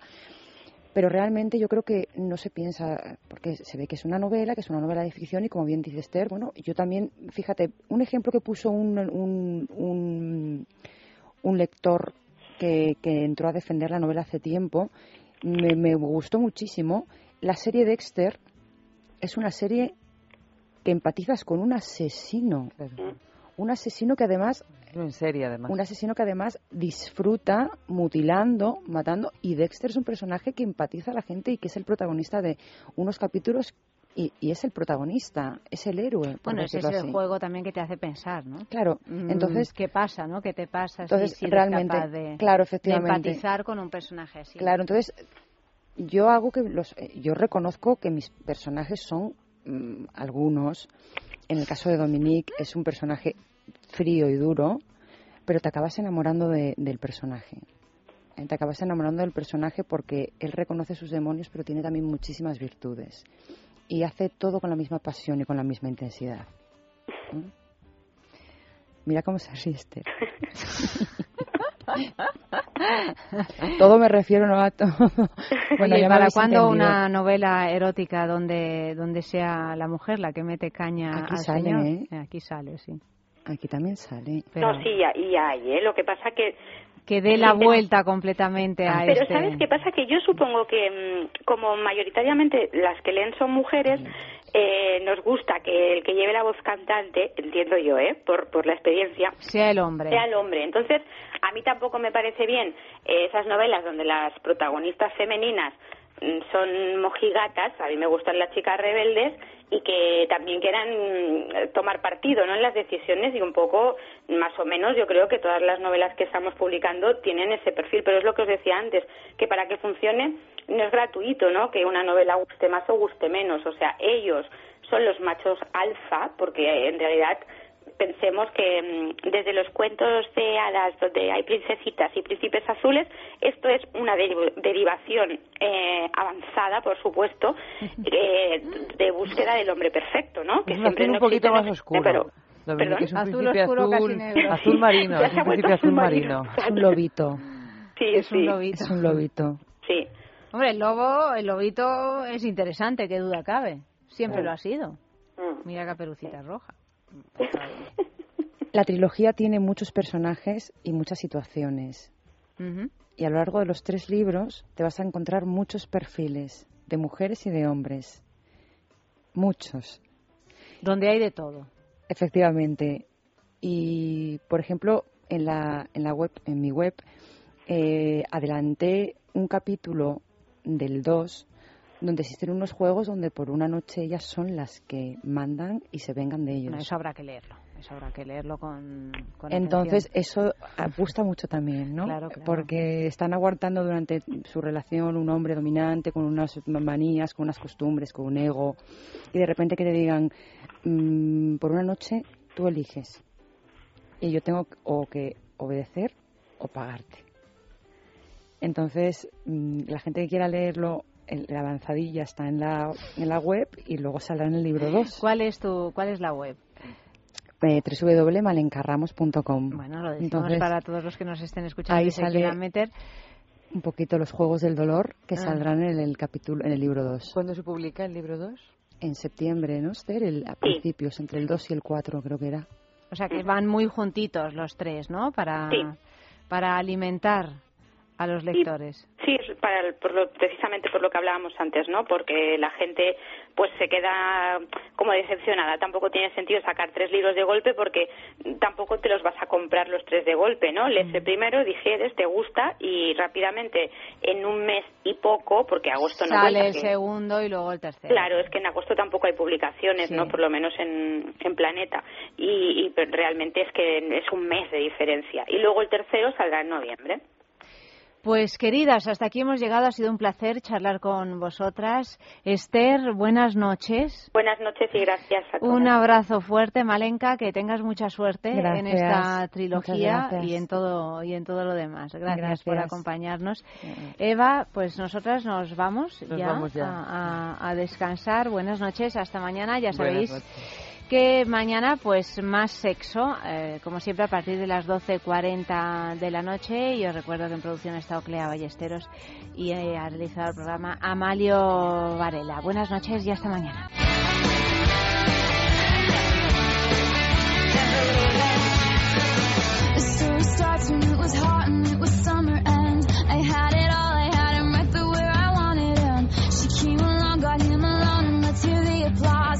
She faster than you could say sabotage. I never saw it coming, wouldn't have suspected it. I underestimated just who I was dealing with. She had to know the pain was beating on me like a drum. She underestimated just who she was stealing from. She's not a saint, and she's not what you think. She's an actress, wow.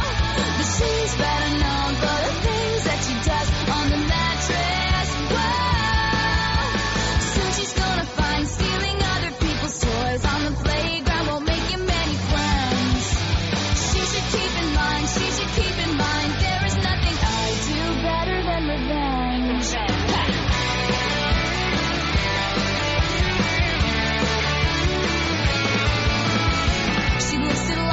a party and she's on the list. She looks at me like I'm a trend and she's so over it. I think her ever present frown is a little troubling. She thinks I'm psycho cause I like to rhyme her name with things. But sophistication isn't what you wear or who you know. Or pushing people down to get you where you wanna go. Well, teach you that in prep school, so it's up to me. But no amount of vintage dresses gives you dignity.